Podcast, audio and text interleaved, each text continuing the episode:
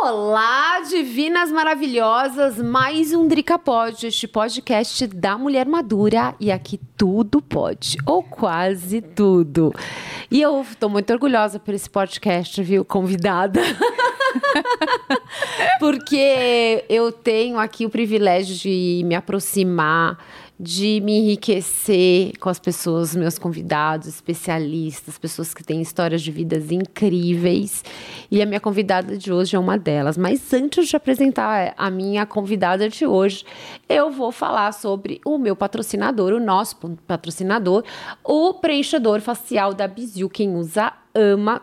Já te dei o seu, para você usar todos os dias, de manhã e de noite. Ele, o que é legal é que ele é feito com um componente natural, vegetal, o selfie, que ele alcança as camadas mais profundas da pele. Então ele faz uma renovação celular.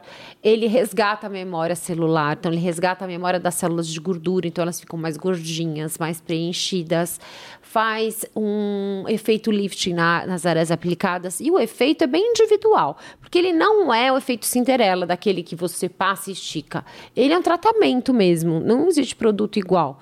É, quem usa ama e sempre me dá um retorno bem positivo do efeito. Então, o que é legal, se você começar a usar o preenchedor da Bizil, o tratamento preenchedor, é você fazer uma foto do antes e depois. Então, você usa porque apenas, em apenas quatro semanas você já começa a ver os resultados.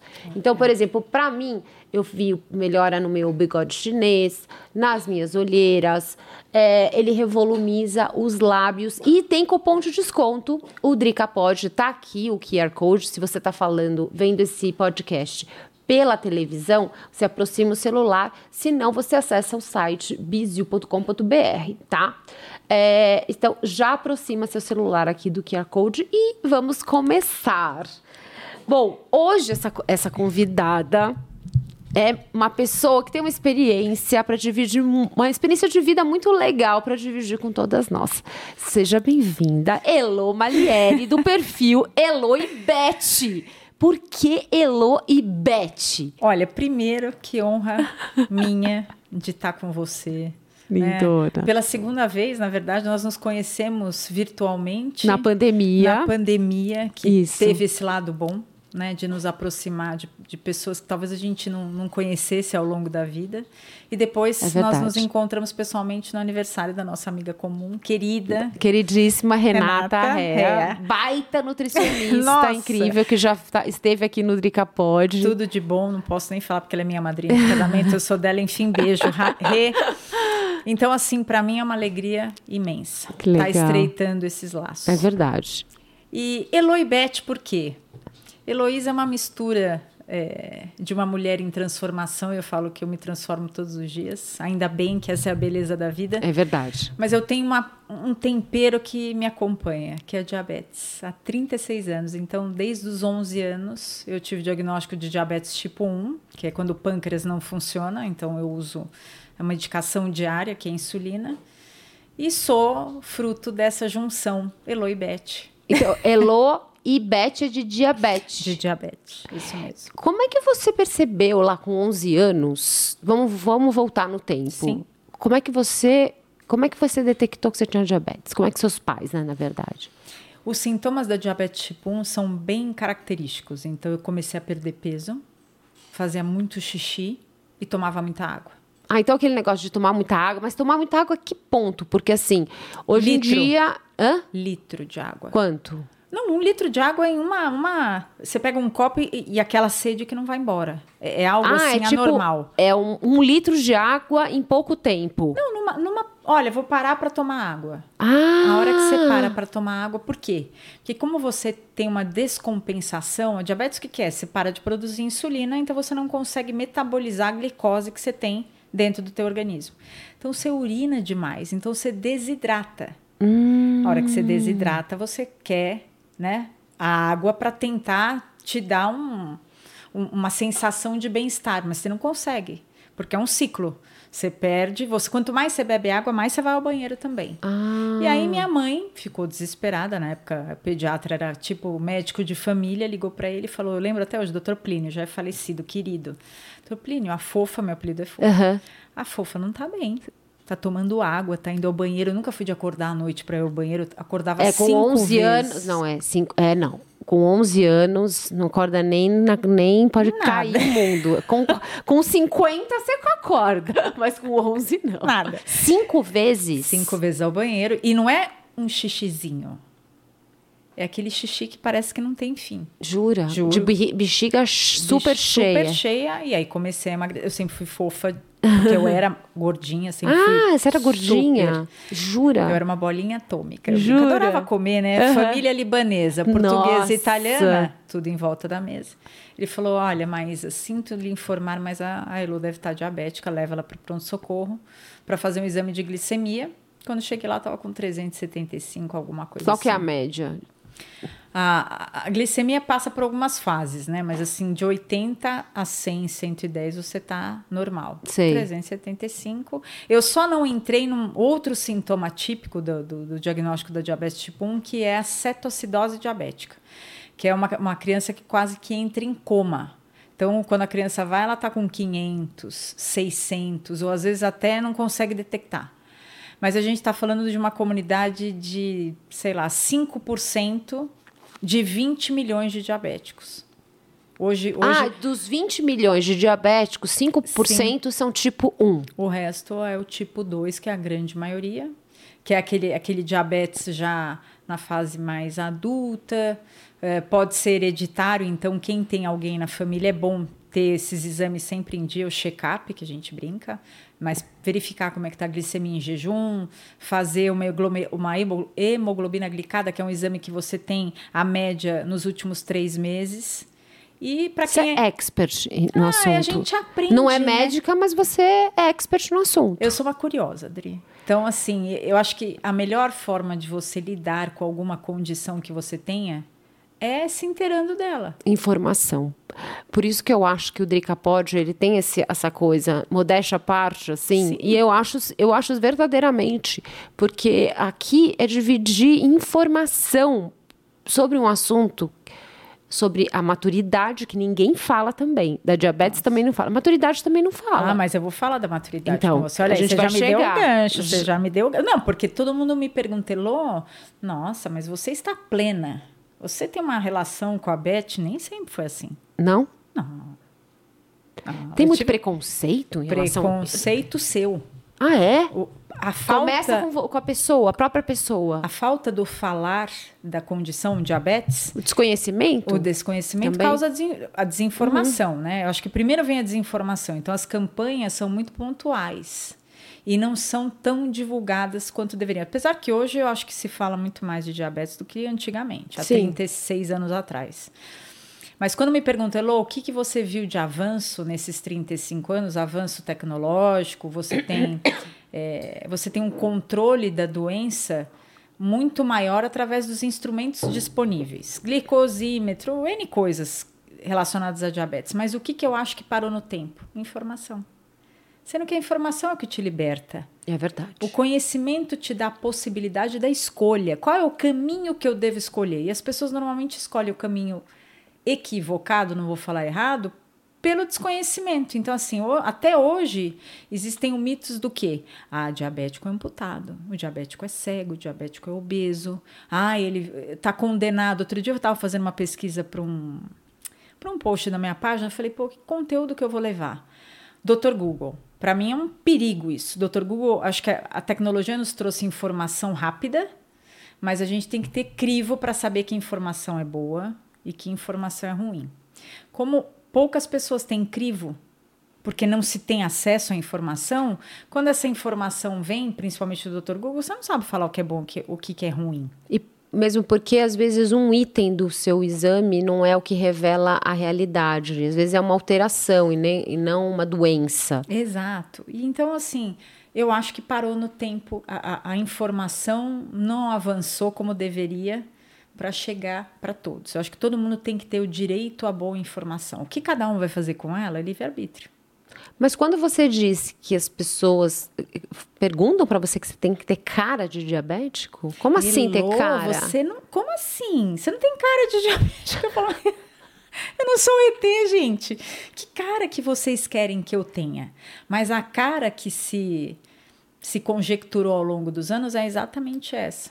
É da pessoa doente, com aquela cara de doente, obesa, sem um pé, sem uma perna, cega de um olho. Porque porque o descontrole da diabetes traz inúmeras complicações. Quais, então, aproveitando que você está falando, quais são esses, essas complicações? Por que, que, por que, que é tão importante cuidar, cuidar. da diabetes? Como eu sou leiga, assim, uhum. não sou uma profissional de saúde, mas como a gente já falou, sou uma curiosa, eu faço uma analogia para as pessoas conseguirem entender como eu consigo entender. Uhum. Então, se a gente imagina que a diabetes é uma alteração no sangue, porque eu não consigo metabolizar essa glicose tão necessária para as nossas células, o que, que acontece? Eu estou alterando o sangue, o sangue corre todo o meu corpo. As complicações podem se dar em todo o meu organismo. Hum. Então, eu posso ter problemas neurológicos, problemas é, na vista, problemas na boca, dentes, gengiva, problema no coração, rins. Ah, tudo. Não, É, não é só, por exemplo, pé diabético ou, ou, obesidade. Nossa. Então, eu falo isso. Teu corpo não é. Você não está nutrindo é um o seu todo, corpo né? pelo sangue? Assim, neurologicamente, o que, que como é que fica? Como é que altera o cérebro? Altera, Você né? Você pode ter alterações cognitivas. Porque, assim, se a gente pensar, hoje existe um estudo falando que o diabetes tipo 3 é o Alzheimer. Hum. E não é para assustar a gente, pelo amor de Deus, é só para a gente entender. Ah, eu vi outro dia essa reportagem. Vi, é, sim, sim. É, é para a gente entender cada vez mais o quanto é importante o controle.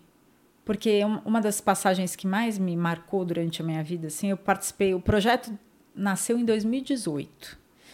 E eu fui convidada para participar de um mutirão no Vila Lobos, aqui em São Paulo era o um mutirão de varizes. E o médico falou: eu gostaria muito de fazer, disponibilizar é, exames de glicemia nas pessoas que vão fazer o exame de varizes. Ah, você topa? Topo.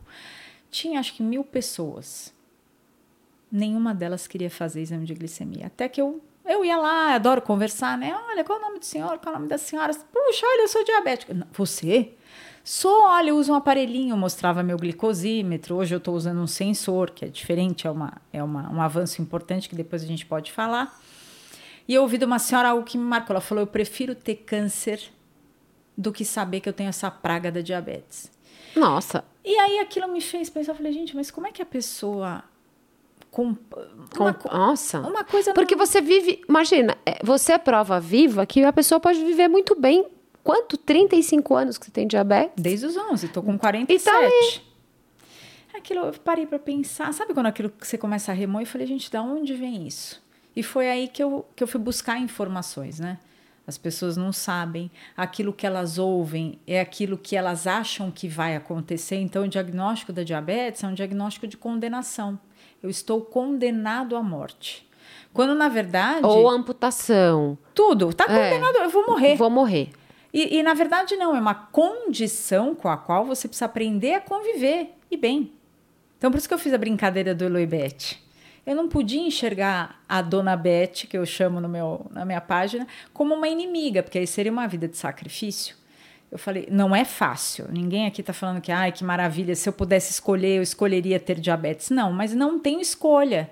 Eu falo que na vida tem coisas que você tem controle e outras não. Essa eu não Acho que tive. tem que. Eu encaro assim, todos os meus problemas eu encaro de frente. Eu encaro, eu já tive problemas que eu cheguei a achar no momento que era câncer. Eu falei, não, então vamos lá ver se é, porque se for eu vou encarar. E eu acho que as pessoas têm que se apropriar da doença para poder curar, ser cur, curadas, serem Isso. curadas. Tanto é que eu trouxe médicos aqui e a maioria deles que o grande problema da cura é a pessoa ela se ela se apropriar da doença, ela decidir se curar. Tanto eles falam assim: olha, eu vou te dar todos os, os subsídios, vou te dar todas as ferramentas, vou te indicar os remédios, se quer os melhores remédios, eu te dou. Mas você vai tomar como tem que ser tomado? Você não vai comer aquilo que você não pode comer? Você vai ficar sem beber o tempo que eu tô te falando? Porque senão não vai curar. É interessante que você falou da cura. Porque as pessoas falam, ah, tá vendo? Mas diabetes não tem cura. Tem. Tem? Uma cura espiritual. Ah. A cura de você olhar e se aceitar como você é. Quem sou eu? Eu sou Heloísa. Eu tenho uma identidade, eu não sou diabetes. Eu tenho uma vida, mas eu tenho algo que eu tenho que cuidar, que faz parte deste todo, que é diabetes. Se eu não olhasse para Dona Beth de frente, eu não ia viver, Dri. Porque eu ouvi, é verdade. Eu ouvi Toda ao longo razão. da vida, por falta de informação, inclusive de profissionais de saúde, isso é uma crítica que eu faço, não é destrutiva, é construtiva, porque isso vem de um sistema que não investe em campanhas de esclarecimento e de capacitação. Olha, você não pode pensar nem, mas nem sonhar em ser mãe. Ah, porque também te falaram que você não podia ser mãe? Falei, puxa, mas por quê? Aí o que acontece? Quando você tem uma doença autoimune, uhum. a minha diabetes é uma doença autoimune diferente da diabetes tipo 2. Eu não tenho ninguém na minha família. Ninguém. Fui pesquisar, avó, bisavó, tataravó. Nada. Minha avó talvez tenha tido diabetes gestacional, porque minha mãe nasceu de parto normal de 5 quilos e Meu 100. Deus, coitada da um sua case, avó, coitada. Um case, um case. e aí eu acabei desenvolvendo hipotiroidismo de Hashimoto. Sei. E estava num médico que era especialista em diabetes, em hipotiroidismo, e, e conversando com ele, ele falou: Elô, nem pense em ser mãe, porque assim, você tem um binômio que não combina com maternidade. O que, que, é binômio? Ah, uma soma, né, de duas Sei. coisas ali. Que é, assim, é o a síndrome de Hashimoto. E mais o diabetes. Mais diabetes. Porque ele falava que por si só o diabetes já não era algo que, que eu pudesse me arriscar em ser mãe. Só que naquela época eu era super destemida, né? Falei, é mesmo? Não posso ser mãe? Vamos ver. Aí eu fiquei grávida, eu casei tarde, casei com 33, com meu príncipe encantado, o senhor Marco Antônio, beijo, meu parceiraço. E aí eu engravidei com 36 anos. Meio que de surpresa. Eu fui no médico para saber se eu podia engravidar, fui no médico especialista em medicina fetal, e acabou que essa gravidez, infelizmente, não deu muito certo. Eu perdi meu filho, com 29 semanas, fiz parto, Guilherme, meu anjo e tudo mais. E aí isso me trouxe um pouco de, falei, puxa vida, peraí, arrisquei e olha o que que deu. Me culpei, coisa de normal. Sei. Mas aí eu fui, fui sabe, pesquisando, eh, comecei a, a, consultar alguns médicos, eles falavam, Elô, foi uma fatalidade. O que aconteceu, você não tem nada a ver com diabetes. Eh, Não, Agora, não teve nada a ver. Nada a Como ver. muitas outras acabam perdendo, com Muitas. N maneiras, né? N razões. Todo mundo tem sua história É. tem, eu falo que tem seus tombos, suas dores, suas cicatrizes. Acho É. que todo mundo tem que entender que isso não é um privilégio só de quem tem uma condição crônica ou tem algum outro problema de saúde. Os desafios fazem parte da vida de qualquer um. Eu acho que é importante a gente entender o que fazer com eles, que é aquilo que a gente estava conversando. Eu tenho controle de algumas coisas, de outras não. Aconteceu, eu não posso mudar, mas eu tenho como escolher como vai ser daqui para frente. Isso é verdade. Toda razão. Perfeito. o que, que eu vou fazer daqui para frente? Então, eu perdi o Gui. Fiquei um, um ano quase de luto. Meu marido foi, assim, espetacular. Nós tivemos algum, alguns, algumas divergências que um dia eu cheguei para ele e falei, Marco, você não chora. Eu, eu não me sinto à vontade de chorar do seu lado. E ele sabiamente falou, uma coisa é a maternidade, a outra é a paternidade. É Talvez diferente. eu me sentisse pai Quando ele, quando ele estivesse nascido. quando e é verdade tivesse- mesmo. E, é. e foi isso que é importante, né? A hora que a gente se despe de, de preconceito e ouve o outro, eh, entendendo o ponto de vista. Eu, sabe quando você entende de repente, puxa, não, ele não é. Ninguém é igual a ninguém. Eu preciso respeitar a opinião do outro. E o Marco me trouxe muito isso. Num momento de dor, ele me fez refletir: puxa, eu estou exigindo dele uma coisa que ele não tem para me dar. Ele sofreu do jeito dele. Porque tem isso mesmo, né? Da a mãe, o, aliás, é uma coisa que às vezes as mulheres é, entram num. Como é que eu vou dizer? É difícil para as mulheres, porque o momento da maternidade, da gravidez, é um momento muito mais da mulher do que do, do homem. Não, não vamos entrar aqui de você curtir, claro, curte, mas a sensação é sua. Transformação corporal. Moral é sua. sua, é toda da mulher. Do homem sobra o quê? O apoio e o companheirismo. Mas ele não está entendendo aquele processo. Então, imagina, é difícil mesmo. E ele Não, só se. Quando o nenê sai, que ele materializa. Fala, agora eu sou pai, porque tem uma. Não, você imagina o sofrimento dele, né? Porque assim, ele estava sofrendo do jeito dele e ainda tendo o ônus de suportar que eu estava culpando. Porque como assim não consigo chorar do seu lado? E aí, bom, esse foi uma passagem. E um dia eu falei, quer saber de uma coisa? Eu preciso saber, eu, eu preciso decidir o que eu quero. Se eu vou tentar de novo, se eu vou correr atrás do meu sonho, que eu sempre sonhei em ser mãe, ou se eu vou desistir. E tudo bem se eu desistisse também, como existem inúmeras mulheres que desistem. Eu falei, Sim. não, eu vou, eu vou tentar. E aí vieram duas princesas, a Duda, que eu tive. As gêmeas? Não, Ah. a Duda com 39 e a Malu com 42. Ah, com trin- 40 39 anos E a com Malu com 42. A, a Duda foi FIV, foi fertilização in vitro, porque a gente veio de um processo. O Marco, meu marido, teve problemas de saúde também, teve dois AVCs. Nossa. Tá ótimo, não teve nenhuma sequela. Graças a Deus. Aí a gente decidiu, puxa, vamos, vamos para não passar muito do tempo, do time, né? Sei. A gente fez, deu certo. E aí, quando eu estava tentando convencê-lo da segunda, a Malu apareceu, Naturalmente. naturalmente. Agora, Elô, tudo bem. É mais você. O que, que você. Você teve que. Você mudou alguma coisa na sua. Você já tinha um cuidado, que para tudo isso acontecer, você teve que ter um cuidado, não sei, específico, Maior. um cuidado maior. O que, que você fez? Como é que, como é que como se tornou o seu estilo de vida depois que você descobriu que você era diabética? E à medida que você falou, não, agora eu vou ser mãe, como é que você falou, não, que medidas que eu tenho que fazer agora? O que, que o médico te indicou? Então, eu vou, pegar tua, teu gancho da, ma- da maturidade. É. Uma coisa que eu acho importante falar é que toda doença crônica passa por fases. Uhum. né? A fase da revolta, do porquê eu. né? A revolta eu falo em todos os sentidos, de questionar Deus, seja qual, qual religião, qual crença você tenha. Mas eh, a negação, eu não tenho. Não tenho isso. E na diabetes isso ainda é mais latente porque ela é uma doença silenciosa. No seguinte sentido, se eu hoje falar assim para você, ah, Adri, hoje eu não tô afim de tomar insulina. Ou eu não tô afim de tomar a medicação que o meu, meu médico prescreveu. Eu não vou ter a consequência amanhã deste meu ato falho de não estar me tratando como prescrito. Eu vou ter consequências ao longo do tempo. Por isso que muita gente fala diabetes é uma doença perigosa porque ela é silenciosa. Ela você é- começa, começa o quê? Aí, Não, aí vou- cada um é um. Cada Começa um é, com- mas, por exemplo, diabético tipo 1. Tem, Existem alguns distúrbios alimentares que, que os, os adolescentes passam que eu passei. Eu tive uma coisa chamada diabulimia. Nossa. Eu comecei a perceber que se eu não tomasse o tanto de insulina que eu precisava, eu emagrecia. Ah, então o que, que você fazia? Você Eu tomava menos. Tomava menos, e aí na primeira semana você tem todos os sintomas de hiperglicemia, que é uma glicose Elevada. elevada no sangue. Então eu ia ao banheiro, eu ficava com boca seca, eu tomava água, tinha ataque cardíaco. Até um- uma semana depois eu passei a não ter nada. Falei, nossa, olha só, não tenho nada. Na verdade, eu quis diminuir a minha insulina e eu não precisava de tudo aquilo. Entendi. Ó, a loucura. Ó, a loucura. E aí isso não durou tanto tempo, mas durou um tempo.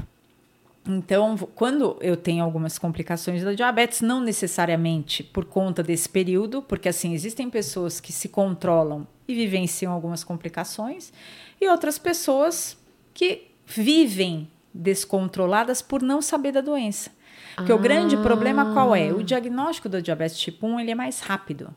Porque é isso, você começa a perder peso, você tem muita sede. Quando é muito em criança, a mãe começa a perceber: poxa, minha filha desfraudou. Não fazia xixi na cama, de repente está fazendo xixi na cama, nunca tomou tanta água, está tomando água. Então, são, são sintomas perceptíveis. Então, o diagnóstico é mais rápido. O diagnóstico do diabetes tipo 2 é um diagnóstico que o Brasil sofre com isso. Ele não é precoce, ele é tardio. Então, por exemplo, dos 20 milhões que eu comentei, 50% não sabe que convive com a doença. Quando descobre, descobre quando já está vivenciando alguma complicação, seja na vista. Então, nós temos um índice de cegueira elevado. É, amputações, então a pessoa tem lá uma ferida no pé, só que como ela já não sente, porque o grande problema da diabetes é, é, é esse: você vai tendo um problema na vascularização, na circulação sanguínea. Então você vai perdendo um pouco da sua sensibilidade, principalmente nas áreas periféricas, pé. Então a pessoa, você tem. Ah, então ela fica com machucado e não percebe? Não percebe, Dri. Você tem relatos de pessoas que pisaram num prego, Jura? te juro, não viram, chegaram em casa, dormiram, acordaram, tomaram banho, colocaram o sapato para trabalhar, foi trabalhar. Quando chegou no final do dia que foi tirar o sapato, o sapato não saía. Nossa. Você tem inúmeros relatos. Então, o qua- quando a gente fala da falta de sensibilidade, este é o grande problema. Por isso que eu falo da, da, da campanha, né? Que eu, eu sou embaixadora de uma campanha do pé diabético, porque eu convivo com isso, e ele é, é- são complicações preveníveis. Preveníveis por quê? Você olha para os seus pés todos os dias. Audrey tem que falar. Não, hein? não olho todos os dias. Deixa eu ver. Não, talvez um pouco mais, porque o meu pai me ensinou a limpar os dentes entre os dedos do pé desde criança. Mas você vê. Porque ele falava assim, não pode ter frieira. Então eu limpo todo dia entre os dedinhos do pé. Alguma coisa levou, alguma coisa boa. Se eu tiver algum problema. Que maravilha, mas a gente tem que ver que culturalmente. Não, não li, né? A As gente, pessoas- a, a água suja do banho é aquela que cai no seu pé. Se bobear, Uhum. você passa um pé em cima do outro, tudo Hum. bem.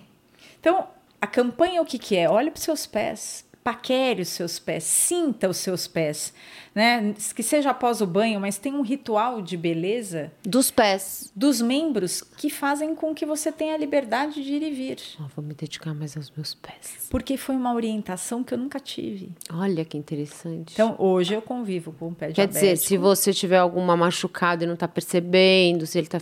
Mas aí, tudo bem. Aí, o problema é que essa, esse machucado ele não cicatriza. Então, se ele não, continuar ali não tratando, então o que, que acontece? Aquelas feridinhas, elas. que aí começam a aumentar, formam umas úlceras. E a úlcera, o grande problema é que ela não é o que você vê, não é na realidade o, que, o tamanho dela. Então, por exemplo, eu tenho um caso, o meu, né? Eu estava grávida da Duda, tinha acabado de sair de um luto do Gui, Então tem a questão tem psicológica. a questão psicológica e, e foi um, um- foram sentimentos assim contraditórios. Eu estava super feliz, mas ao mesmo tempo angustiada de vivenciar o que eu já tinha passado com o Gui, porque eu perdi o Gui depois de 29 semanas. É, muito tempo. Você já tava com barriga, né? Eu fiz parto, Parto. e tudo Não, mais. É difícil. É difícil. É difícil. E aí, o que, que aconteceu? Eu fui caminhar com a minha mãe no clube. A hora que eu tirei o sapato, o tênis, a meia saiu uma aguinha. Sabe uma aguinha Sei. quando uma bolha estoura? E foi embaixo do dedinho. Falei, ah, isso aí fica tranquilo que eu dou um jeito. Falei, ah, mãe, não é nada, é uma bolha que estourou. Porque, na verdade... Machucou com tênis, Isso, alguma coisinha. com a meia e ok. Isso pra uma pessoa normal, tudo bem. Mas pra um pé de uma pessoa com diabetes. diabetes, mas eu não queria desfocar a minha atenção.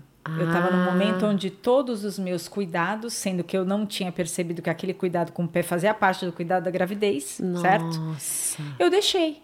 E só que você olhava para a ferida, era uma ferida pequenininha, não tinha o tamanho de uma moeda de 50 centavos. E foi indo. 50 centavos é até que bastante. Mas então, mas pro teu olhar, É. né? Não, não tinha dor. Eu não tinha dor, não dói. É um desconforto porque você sabe que tem alguma coisa lá, mas não, Não dói, dói. Não dói. E aí eu, eu era super. É, eu sabia tudo de curativo. Então eu fazia curativo lá com gás, limpava e tal. Bom, para falar o quê? Que depois que a Duda. Isso eu tava quatro meses grávida da Duda. E não fechava. Não fechava. Aí a Duda nasceu. E eu fui fazer um procedimento que chama câmera hiperbárica. É um lugar Ah, eu sei, já fiz câmera hiperbárica. fantástico. É fantástico. Aliás, quando eu descobri a câmera hiperbárica.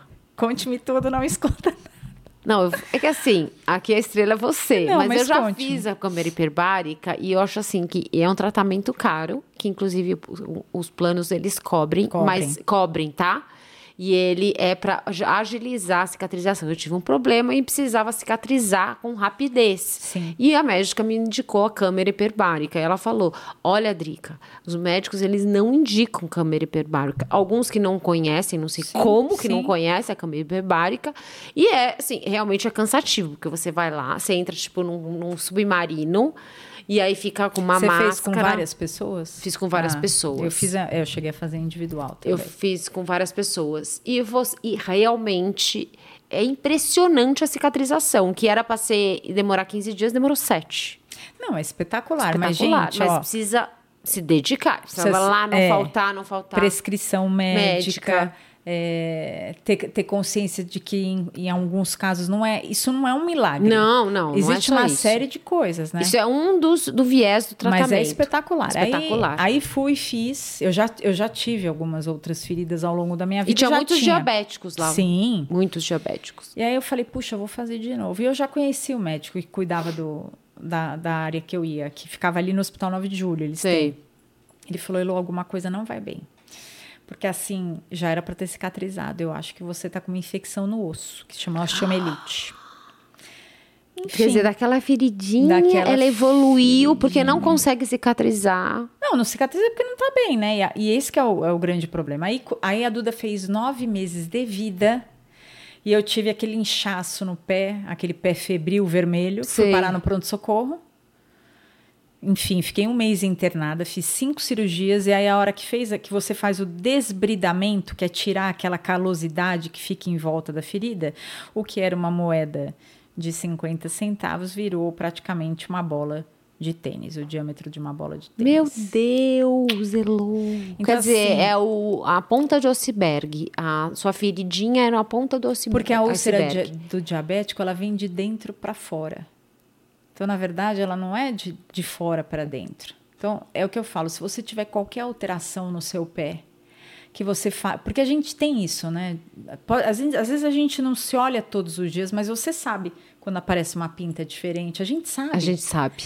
A gente sabe. Qualquer sinal diferente, procure ajuda. Não sinta vergonha. Você sabe que você tava, fal- tava, a gente estava falando da ponta do iceberg, né? Da importância de se curar, de se cuidar da diabetes, que essa moça que falou, ah, eu prefiro Ter ter, câncer." câncer. ela não imagina, porque eu. Uma das razões de eu ter trazido você aqui também, claro, pelo assunto que é muito interessante. Eu, o marido da minha mãe, que é assim, eu era apaixonada por, por ele, uma pessoa maravilhosa, assim. Ele tinha diabetes e ele não se cuidava. Não se cuidava da ponto de eu chegar na casa da minha mãe e ele comendo arroz doce. Aí ele falava, tio, pelo amor de Deus, chamava ele de tio, né? eu convivo. Ele falou, acabava de comer o arroz doce, pegava insulina e tac. E aí foi assim durante muito tempo, muito tempo. Só que aí ele precisou, ele estava com colesterol alto, que tinha 70, e- 70 anos, e precisou, acho que, fazer um tá, cateterismo. Sim. Veias entupidas, vai. É, e foi muito triste, porque eu falava com ele quase todos os dias, e naquele dia eu não falei. Ele entrou andando no hospital. Ele era uma pessoa com uma vida. Uma pessoa assim, eu juro, era um ser evoluído. Não é, não é brincadeira, não. Era uma pessoa que todo mundo adorava. Só quem conheceu o tio Roberto sabe quem foi o tio Roberto. É.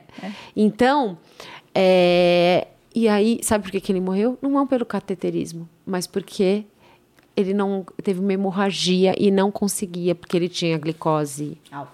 alta e ele não conseguiu cicatrizar, conter a hemorragia. Na verdade, a hemorragia foi decorrente da diabetes. É, a diabetes é um temperinho. Eu falo isso para as pessoas, né? É, a diabetes é um tempero. Ela pode, ela pode não fazer nada, mas ela pode te prejudicar. Então, a, a importância desse controle é, é que a gente tem que falar. Né? Você vê uma pessoa tão querida que devia ter discernimento para as coisas. Nossa. Achava que. Porque é isso, a diabetes na- tipo 2, nas pessoas mais velhas, é, parece que tem um significado mais pesado. Então, eu já Porque vai ouvi- ter que deixar de comer muita e coisa. não, tem- e não existe mais isso, Não? né? Não existe mais porque você tem uma possibilidade. Hoje você tem contagem de carboidrato. É uma maneira, é uma terapia alimentar onde você adequa a tua alimentação, trazendo para ela o que você tem prazer de comer. Como que é isso? Por exemplo, você vai... Eu acho, só desculpa, Não, eu claro. acho que uma das coisas que é difícil é esse estigma, essa É essa falta de, falta de informação, que até eu não sabia, tá? Que existe essa terapia alimentar. Acho que também tem os produtos hoje. É, Diet, light. light, que, que nem todo. é, Light não é. é- é- Não, e nem sempre o diet é melhor. É. Nem o zero e nem o light. Exatamente. É engraçado. Mas eu nem sabia disso. E aí a pessoa fala: gente, eu vou ter que deixar de comer um monte de coisa, vou ter uma alimentação restrita. E como a alimentação é importante na vida das pessoas. E Porque é prazer. É prazer, fonte de recompensa. E aí você não vai poder se recompensar, o que, que você vai fazer? Por isso que a gente tem que batalhar para que a informação chegue. E aí, como é que é essa terapia? É assim, você consegue ter, vamos supor, vai, vou dar aqui um exemplo. 24, eu vou comer uma banana nanica, ela tem 24 gramas de carboidrato. O carboidrato Você é, tem uma tabela. tem uma tabela, ou Sei. senão você tem ali uma É uma uma dieta? balancinha. Ah, uma balança? Não, você pega o que você vai comer. Então, eu vou comer o quê? Duas colheres de arroz? Sei. Vai pesar quanto? Vou ver quanto tem de carboidrato. E aí, Porque carboidrato é açúcar. sim, se transforma em açúcar. Nem sempre só o carboidrato. Nós temos a gordura. Ah, a gordura gordura eleva, ela tem um impacto na, do- na tua glicemia um pouco mais demorado. Ela não Ah. vai impactar como o carboidrato tão rápido. Ela vai impactar daqui duas horas, daqui três horas. Então, para quem toma insulina, isso é maravilhoso. Que assim, eu vou comer o, sei lá, banana nica, tem 24 gramas de carboidrato. Eu tenho aí uma relação de uma unidade de, de, de insulina para cada 12 gramas. Então, vou comer, vou tomar duas unidades de insulina. Existe uma diferença para quem toma medicação oral, que teu tio Roberto falou que ele tomava insulina. Tem gente que toma medicação. Então, você vai restringir um pouco mais da tua alimentação, mas você não vai deixar de comer o que você quer. Você vai é, é, se adequar a uma vida diferente. Eu vou praticar mais atividade física para poder queimar um pouco mais e para eu poder ter o prazer de comer. Eu acho que a vida tem isso. Nós, a gente não faz só o que quer, só Não. o que gosta, Não. só o que dá nenhum. prazer. Talvez a Você gente tem que fazer coisas que você tem que fazer. porque tem, para o meu, né, para minha saúde, para o meu estilo de vida. Então, eu acho que é isso. A informação tem que chegar para que as pessoas entendam que hoje não é essa condenação. Então, eu, puxa, gente do meu clube. Uma vez veio um senhor que falou assim: Ah, e a fulana de tal falou de você que você é diabética. Nossa, eu te conheço desde pequena, conhecia teu pai e tal. "Hum, Você é diabética? Eu falei, sou. Não, eu sei, mas qual que é o teu tipo de diabetes? Eu falei, ah, meu diabetes é tipo 1. E ele tinha ficado diabético depois de fazer um tratamento medicamentoso para câncer. Nossa. Existe uma diabetes Ah, medicamentosa. entendi. Ai, minha minha vida acabou. Eu falei, mas por que, que o senhor está falando isso? Não, porque eu gosto de comer coxinha, porque eu gosto de comer pão de queijo, porque eu gosto disso, porque eu gosto de beber. Eu falei, mas o senhor não vai precisar fazer nada disso de forma drástica. O senhor vai ter que se adequar e vai ter que adaptar a sua alimentação, fazendo um, né? eh, Você vai balancear para entender aonde essas coisas vão poder entrar na tua vida. Talvez a bebida não à noite, na hora do almoço, não todo dia, final de semana. Senhor já procurou um nutricionista? Não. Senhor já procurou um endocrinologista? Também não. O senhor quer indicação? Quero. Passaram-se dois meses, eu encontrei com ele no clube de novo. E eu vi que ele ficou meio sem graça, assim. Falei, ô, fulano de tal, o senhor tá bem? Tô. Uhum. E aí, me conta, como é que foi? Não fui nenhum deles. Então, o que, que eu te falei? Aí, eu chorei nesse dia. Jura? Chorei. Fiquei triste, cheguei em casa, meu marido falou, mas o que aconteceu? Eu falei, ah, aconteceu isso, isso. Ele falou, ó, se for para você chorar, vamos parar por aqui. Porque assim... Porque essa energia não é sua Não. e o problema não é seu, né? Você- Você, já deu todos os. os A informação, a informação- chegou. a que é informação aquilo que eu chegou. falei lá no começo. A Aham. informação tem que chegar. O que cada um de nós vai fazer com ela é livre-arbítrio. Mas é, é direito das pessoas que essa informação chegue. Ela precisa entender que existe É. contagem de carboidrato.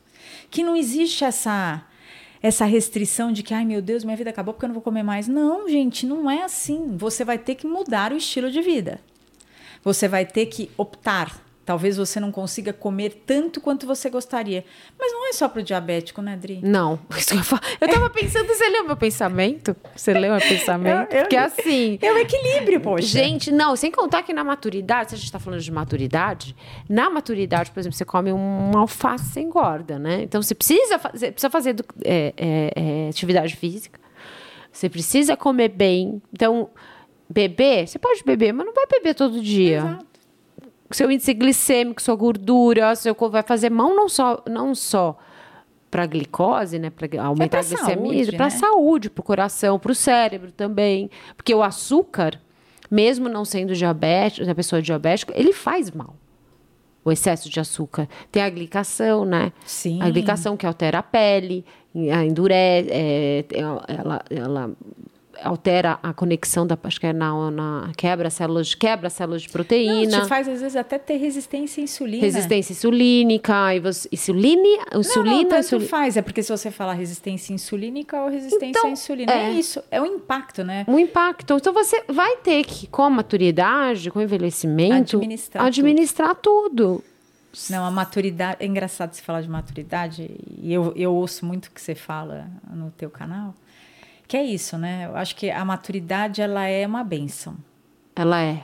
E a gente Hum. não pode se culpar pelo que passou. Então, eu já ouvi de pessoas né, que a gente tem isso de se expor e falar, mas, mas você fala de diabetes sendo que você é uma pessoa que convive com complicações? Na época onde eu fiz escolhas, talvez eu não tivesse acesso à informação que eu tenho hoje. E eu falo que, apesar de eu ter um nível bom, eu ter sempre, eu, eu sempre imaginei ter tido um respaldo médico de profissionais de saúde gabaritados, capacitados, eu não fui informada como deveria. Com não- tudo isso, você não foi. tudo isso. Então foi por isso, esse foi mais um motivo para eu tirar o projeto do papel e trazer o Eloibet justamente para trazer profissionais capacitados que possam esclarecer as pessoas que talvez nunca tenham acesso, Dri. Porque uma Isso. coisa somos nós aqui É. em metrópoles, vivendo em São Paulo, Rio, Belo Horizonte. Outra coisa, eu conheço um, um senhor de Cacoal, Rondônia, que é meu amigo Raimundo, se estiver ouvindo, um beijo para você. Que é um queridíssimo. E uma vez eu fui convidada lá para participar de um programa de rádio. Que legal. Participei, falei e brinquei com o radialista. Falei, Adailton, me passa o seu Instagram. Ele falou, Elô, eu não tenho Instagram. Aqui o nosso principal meio de comunicação é rádio de pilha. Nossa.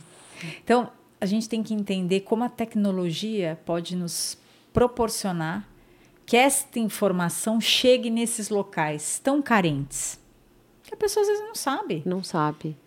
Não sabe de nada, não sabe nem que tem diabetes. Eu tá acho que a gente, não, cinco- a gente não pode achar que a nossa vivência, o que a gente vive é a realidade do mundo, por exemplo. Não. Eu acho que quando você. O seu perfil é super necessário. Por quê? Porque essa coisa que você dá, você dá voz para a doença, você informa pessoas que talvez nunca teriam acesso a essas informações tão preciosas para dar qualidade de vida para as pessoas. E o que você faz é importante, Dri, porque assim, o Drica pode que você falou dessa informação, eu, eu, eu, eu acho que nós somos. Não existe ãh, presente maior do que a troca. E as pessoas estão esquecendo disso. Então, Você, eu vejo pouquíssimas pessoas se dispondo a ouvir. isso é verdade. E essa troca do ouvir e ser ouvido. É muito enriquecedora. É demais. Eu vou sair daqui outro elô. É. Eu vou sair daqui outro elô. Olha que presente. E as pessoas estão se esquecendo disso. Isso. Né? É um mundo, às vezes, muito egocêntrico. É o que eu vivo, é a minha dor. Quando você compartilha de uma dor, você consegue torná-la um pouco mais leve. Isso é verdade. Para mim, foi um divisor de águas o dia que eu coloquei a foto do meu pé. Olha. Eu- porque eu não tenho o osso do dedinho, eu tive osteomielite, tive que fazer ressecamento, então eu tenho o dedinho, mas não tenho o osso. Sei. Então as pessoas falavam, nossa, mas como é que é o seu pé? Eu falei, eu vou, eu vou colocar o pé para vocês Pra verem. vocês verem Tá como aqui é. o meu pé. E eu tive tanto acolhimento, tanto carinho. E, e aquilo que para mim ainda era muito dolorido passou a ser uma dor um pouco mais. Ame- Amenizou. amenizou, tornou ela mais leve mesmo. Torna, se torna mesmo. Eu tenho um vídeo que eu postei, que eu demorei, eu fiz, gravei um vídeo sobre a minha história. Era um, claro, né? E demorei cinco meses para postar esse vídeo. Juro. Quando eu postei, foi essas, quando eu postei deu 2 milhões e 3 mil, 2,3 milhões de visualizações em dois dias no, na, na no TikTok. E foi incrível, porque eu demorei tanto para mostrar que era a minha história. é Uma Mas você parte precisou da minha desse tempo. e eu precisei desse tempo, porque eu falava, gente do céu, como é que vai ser? Eu vou me expor. Nossa, eu vou contar um- uma coisa dramática. Eu fui tão, fui tão acolhida. Porque é isso, sabe? É nesse momento que a gente, que a gente se, se mostra, né?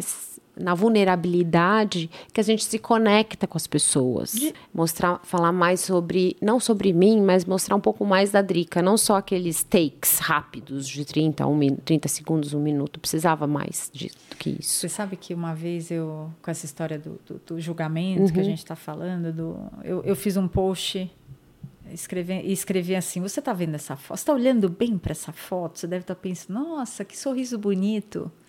Né? Tô na minha melhor posição. A gente não posta uma foto que a gente não gosta. Claro. Mas por trás, essa imagem está te remetendo a uma história que você está criando na sua cabeça. Isso, e essa perfeita. história não é minha. Ah, que interessante. Que é o que você fez, né, Adri? É, Porque cada um vai, vai enxergar você da forma que ele quiser. E, e isso não é um problema. não. Mas o problema é a pessoa acreditar que aquela história que ele criou é, sua. Perfeito. Exatamente. É. Existe uma drica por trás. Existe. Da drica. É. Divina, maravilhosa, poderosa.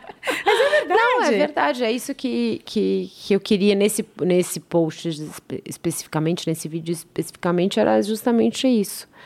É, a gente dá um pouco a cara para bater, né? Mas vou te falar. Não teve uma mensagem negativa. Que bom a gente ser de verdade. Isso. Quando a gente vai amadurecendo, a gente percebe que a verdade é tudo, né? Que às vezes dói um pouco, mas a verdade é sempre melhor. Não, e porque é interessante. É, eu sempre tive um olhar muito crítico para as mídias, desde pequena, assim. Né? Eu sou relações públicas, sou advogada, era algo que me incomodava muito essa questão dos padrões de beleza. Poxa, para você ser feliz, você precisa ser loira, sei lá, 1,80m. Precisa ser, azul. né? Pre você precisa. Você fala, peraí, por que eu já me submeti a esses valores? É, a passagem da diabolimia foi um reflexo disso. Eu queria me enquadrar em algo que não era, não era Elô. Uhum. Mas eu não estava me sentindo bem. Então, olha que ponto eu cheguei. Eu coloquei a minha saúde em risco para me agradar enquadrar. o outro. Sendo que nós não vamos agradar nunca todos. Não, né? não tem aquele ditado que diz não se agrada gregos e troianos? É. E é verdade. Então, assim, nós precisamos encontrar o nosso lugar ao sol. E esse lugar a gente só encontra a hora que a gente se olha e se aceita como nós somos, com qualidades e defeitos, porque não existe ninguém perfeito nessa vida. Não. E as mídias começaram a, a trazer uma uma identidade deturpada. Ah, eu quero ser, sei lá, vou dar um exemplo de uma mulher que eu acho linda, Juliana Paz. Ah, eu quero Paz. Eu quero ser a Juliana Paz, porque olha o corpo. Gente, ela não é 24 horas aquilo. Ela acorda de olho inchado, ela acorda mal-humorada, ela briga com o marido, ela briga com o filho. Eu acho que nos mostrar esse lado vulnerável traz essa realidade que todo mundo precisa ter consciência.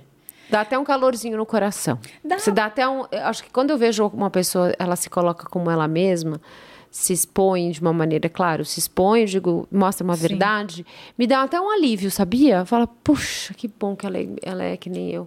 Que bom que ela sofre que nem as mesmas dores que eu. Não sou só eu. Então, quer dizer que não sou só eu que vivo isso? E a gente tem que entender que é isso que acontece. Né? Todo mundo tem suas dores. Alguns demonstram mais, outros menos, mas todo mundo passa por problemas.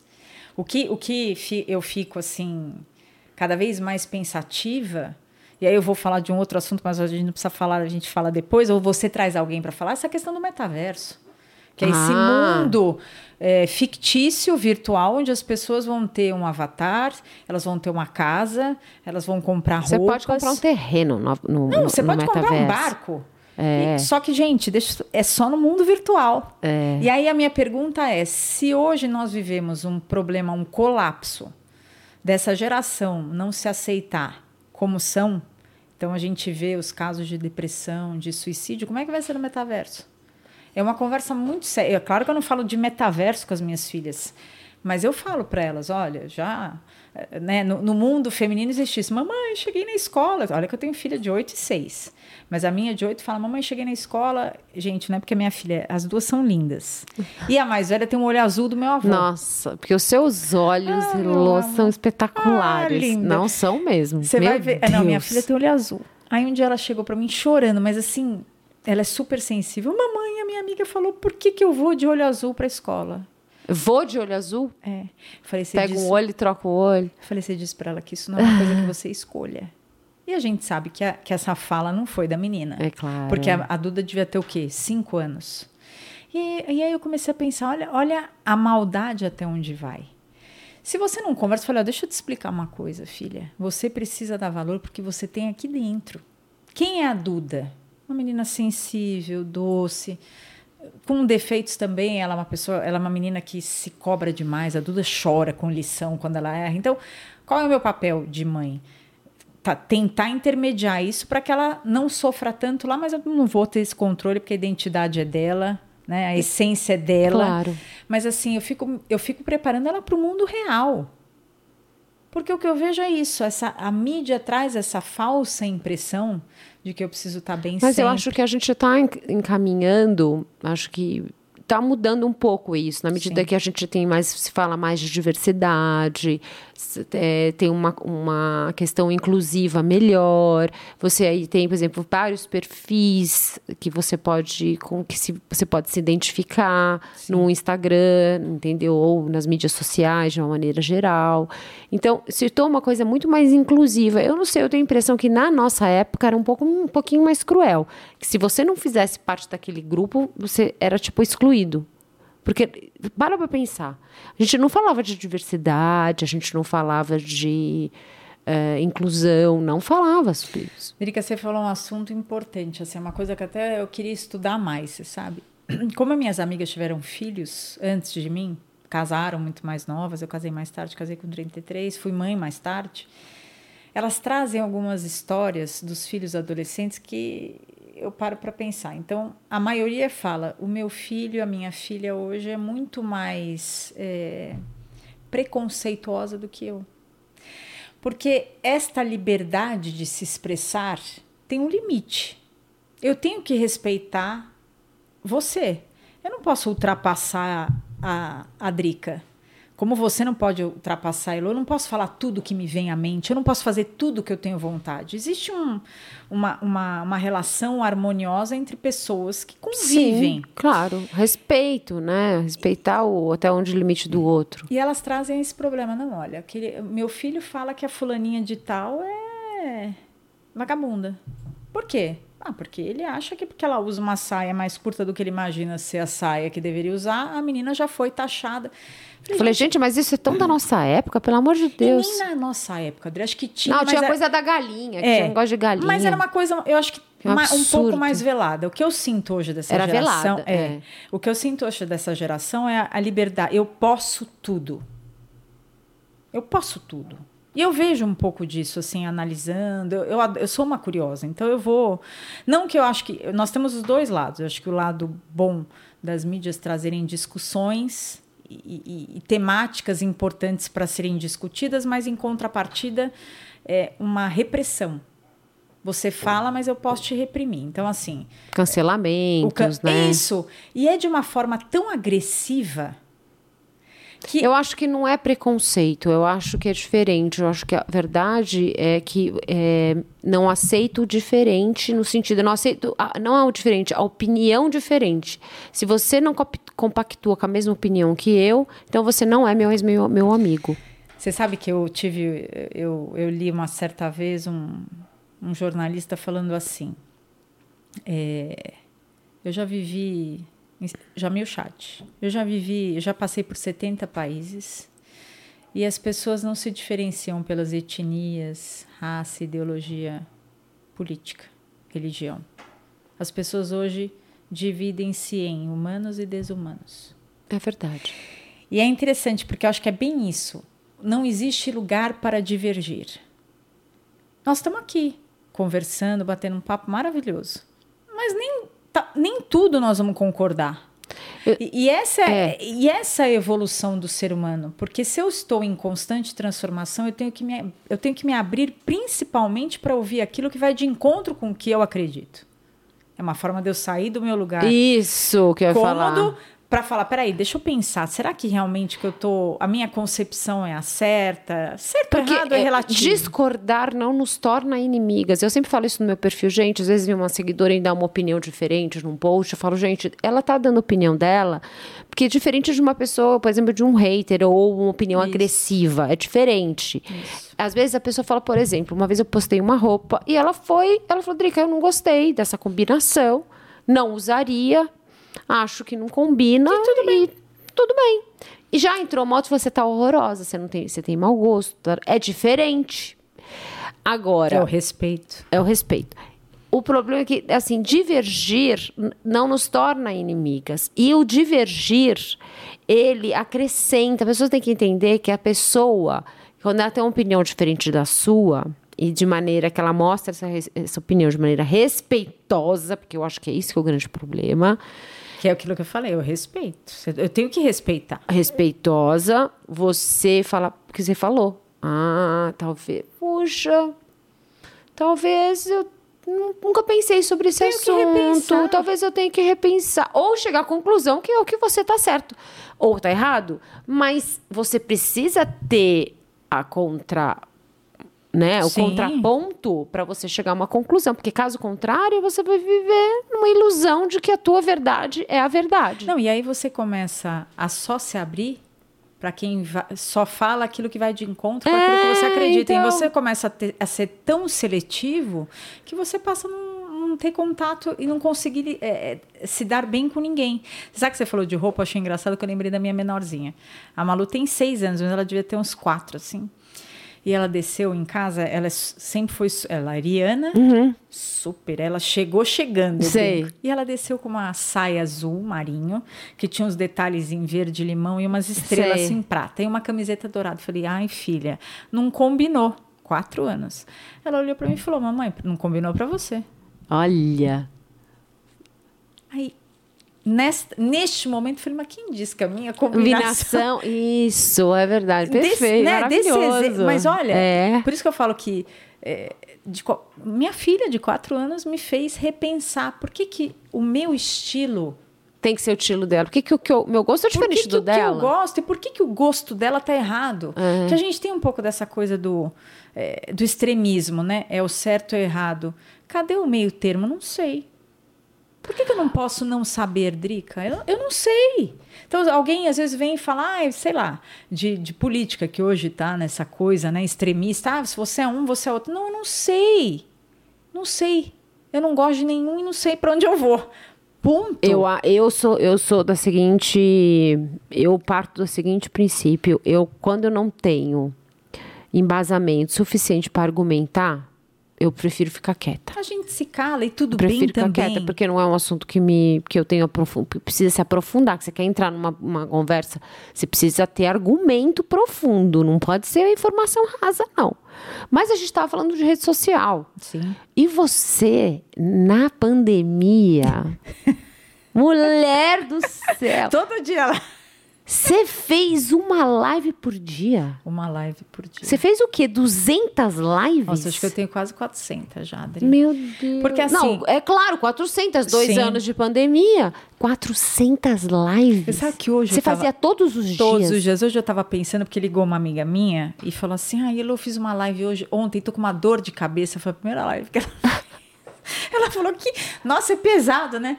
Aí eu falei, puxa vida, você me fez refletir agora. Como é que eu consegui? Foi a tábua de salvação, porque eu sou uma pessoa super agitada, adoro sair, sou advogada, relações públicas, adoro conversar. Essa troca, para mim, era o meu combustível. De repente, eu me vi isolada dentro de casa. Meu Deus. Grupo de risco, Claro. né, com complicações que na época, olha, quem diabético, co- que tiver covid, que tenha problema circulatório, eu falei, bom, então eu não vou sair de casa. Claro. Falei, mas como é que eu vou continuar levando informação para as pessoas? E aí eu comecei com a história da live, eu fazia live todos os dias, às vezes fazia duas, três. Você tá brincando? Mas olha, foi um, um presente, porque eu tive a oportunidade de conhecer ainda mais a minha condição, eh, me aproximar de profissionais fantásticos, super engajados na causa, né? E pessoas que se disponibilizaram a, a doar o seu tempo, porque é isso, é uma doação de tempo, de conhecimento, eh, proporcionando para pessoas que talvez nunca que não tenham tido acesso ou que não têm oportunidade para visitar médicos, que a gente está falando do Brasil, nós temos algo que é maravilhoso, que é o SUS. Eu sou uma defensora, mas o SUS não é perfeito. Sim. Né? Ele é pontual. Nós temos su- alguns SUS que funcionam maravilhosamente bem, os postos de saúde, e existem outros que não. E a gente sabe que, falando em diabetes, você não encontra endocrinologista. Não existe é, um número que possa suportar a demanda que existe no Brasil todo. Então, às vezes, você está lá com endocrinologista, diabetólogo, e o cara te dá- Diabetólogo? Diabetólogo. que É o aqueles- nome? É, que é especialista. Porque o endócrino pode cuidar de N coisas. Esse é o especialista ah, em nem diabetes. sabia que existia essa, essa, ah, essa- como é que fala? especialidade. especialidade diabetólogo. diabetólogo. Então você está lá numa live perguntando beabá para ele. A pessoa, você não sabe o feedback que eu tive, acho que foi esse o meu maior estímulo mesmo Uhum. para continuar. Elô, eu nunca tinha ouvido falar de carboidrato, contagem de carboidrato. Elô, eu nunca tinha ouvido falar dessa insulina. Eu não sabia desse, dessa medicação. Então você começa a entender a complexidade da realidade, que eu falo assim, você saber de realidades diferentes da sua faz com que você mude o seu olhar para o mundo. Sem dúvida nenhuma. Eu consigo talvez não sentir a sua dor, mas eu vou respeitar e vou saber que esta dor existe. É. Isso é, é, é importante. Então, eu acabei sendo uma ativista de políticas públicas. Eu fui convidada para ser vereadora uma época. Acabei declinando, porque eu tenho duas filhas pequenas. É, é uma decisão familiar, não é uma decisão minha. E talvez eu não esteja pronta, mas nos bastidores eu, eu faço. Eu acho que a gente tem que batalhar por dois pilares que são essenciais para o desenvolvimento da sociedade: educação e saúde. Eu também concordo. Eu acho que assim, o Decapod ele tem esse viés educacional, sabia? Sim, Informativo claro. e tudo mais. Apesar da gente trazer pessoas com experiências de vida, que nada mais é para dividir tanto é, a parte espiritual quanto a parte de informar, informação mesmo, cru, nua e crua. É, é dividir tudo, é de compartilhar, compartilhar informação. Você estava falando, existem tipos de insulina ou, com, ou tipos de tem a via oral, tem aplicada e essa sua, né? Como que é? É, esse, esse sensor que eu estou usando, gente, tem um tamanho de uma moedinha também. Sei. É um sensor que você coloca, você aplica, ele tem um. Não é nem uma agulha, porque ela não fura, é como se fosse um silicone. Ah, então é? Ela, é? Ela fica na região que a gente fala que é intersticial. Então ela, Mas ela, não perfura a pele? Só um pouquinho, mas não é Ah. nada. Ele é um silicone mesmo. Ele perfura porque você coloca, né? Tem todo um, Sei. um procedimento para você fazer. Ele faz o monitoramento 24 horas. Então vamos ver como é que está a minha glicemia, que eu estava ansiosa para fazer. Ah, então ele. Mas aí tem insulina aí ou é só não, medir? não, é só para é só para medir a Ah. glicemia. Então eu vou te mostrar. Estou passando meu celular porque tem um aplicativo que eu baixo nele. Ó, estou ansiosa, mas estou dentro do alvo. Estou com 160, ó. Ó, mostra ali pra ele, aquela câmera ali, tá vendo? Porque você, a gente tem alguns hormônios que você libera, adrenalina, que aumentam a tua glicemia. Gli- 160 é bom? É bom, tá, não é maravilhoso, não é a minha Qual é glicemia ideal? normal. Não, o ideal tá, o meu é de 70 a 180. Eu tô na faixa verde, tá vendo? É, esse, esse valor é pra quem é diabético ou é pra todo mundo? Não, é pra quem é diabético. Ah, Pra porque é é di- diferente é o valor para diferente. pessoas que não têm diabetes? Sim, é diferente, é diferente. Mas assim, a minha. Por isso que eu falo para as pessoas: o conhecimento me trouxe o quê? A consciência de que não é só o que eu como que impacta na então, minha você falou da ansiedade, você falou que estava ansiosa, A agitada. parte emocional, Dri. É- não, a parte emocional. Gente, é, é- não é, é um turbilhão, É um porque tur- assim, é avassalador. Então, às vezes você pode estar num nervoso, você passou por um um estresse no trânsito, você teve uma notícia que te deixou triste, às vezes uma, uma felicidade que te de- deixou eufórico, vai impactar na tua glicemia. É, é- é tão louco que eu trouxe algumas psicólogas aqui e muitas delas falaram que as pessoas estão sofrendo com problemas da a saúde mental está muito comprometida das pessoas, Debilitada mesmo. debilitada. E ela, então assim, o que elas para a qualidade de vida hoje, elas colocam a saúde mental em primeiro lugar. E se você for parar para pensar, parar para pensar, é tem que ser em primeiro lugar. Porque a saúde, você tendo a saúde, uma saúde mental, você vai ter física, espiri- Emocional. emocional, lidar melhor com seus sentimentos. Nós somos um complexo, né, Drica? Mas nós não somos só emocional. Nós somos um Nós todo. somos todo. É o que eu falo, não adianta. Por isso que a gente tem que se olhar. Eu acho que a pandemia trouxe isso à tona, com mais veemência, né? Puxa vida, eu preciso me olhar. Porque o que, que a gente tinha? Não sei, eu, eu falo por mim. Você tinha hora para sair, não tinha hora para chegar. Então, se você tinha um problema para lidar, se- por menor que fosse, ah, eu vejo isso depois. E às vezes você se colocava nesse lugar. Putz, eu preciso, eu preciso me olhar, preciso me alimentar e não me alimentar de alimentos. Eu preciso me alimentar de coisas boas. Eu preciso estar com os meus amigos e a gente deixava isso para depois porque a vida te atropelava. E a, e a pandemia trouxe isso. Eu preciso me olhar e o me olhar ele é doloroso porque você se enxerga na sua vulnerabilidade. Você começa a enxergar as suas fraquezas e isso não é legal. Mas isso faz parte deste equilíbrio da saúde mental, da física, desse complexo que somos como indivíduos. Eu não sou só Elo, Heloísa fisicamente. Ou eu não sou só diabetes. Eu falo dessa coisa do diabetes porque eu, eu chegava em médico e às vezes eu- o médico falava assim: Ah, você é diabética. Não, senhor, não sou diabética. Sou Maria Heloísa Martinho Cais Malieri e tenho diabetes. Olha, Não me reprima. A pessoa me, te colocou você numa caixinha e você Não, te, te- me rotulou. rotulou, é. E não me enxergou como eu devo ser enxergada, co- como a minha identidade como ser humano. Que eu acho que isso é para tudo, gente. Nós temos que ser. enx- é, as pessoas têm que enxergar cada um de nós como nós somos. Eu odeio rótulos. Eu não, nós odeio. somos individuais, por isso que ninguém tem o mesmo DNA, nem a mesma impressão digital. Né? Então, assim, Drica é uma pessoa, Fábio é uma pessoa, Elo é uma pessoa, Renata, Marco Antônio. Graças a Deus. E se a gente não tiver a maturidade para enxergar que somos diferentes, nós nunca vamos conseguir abraçar a diversidade.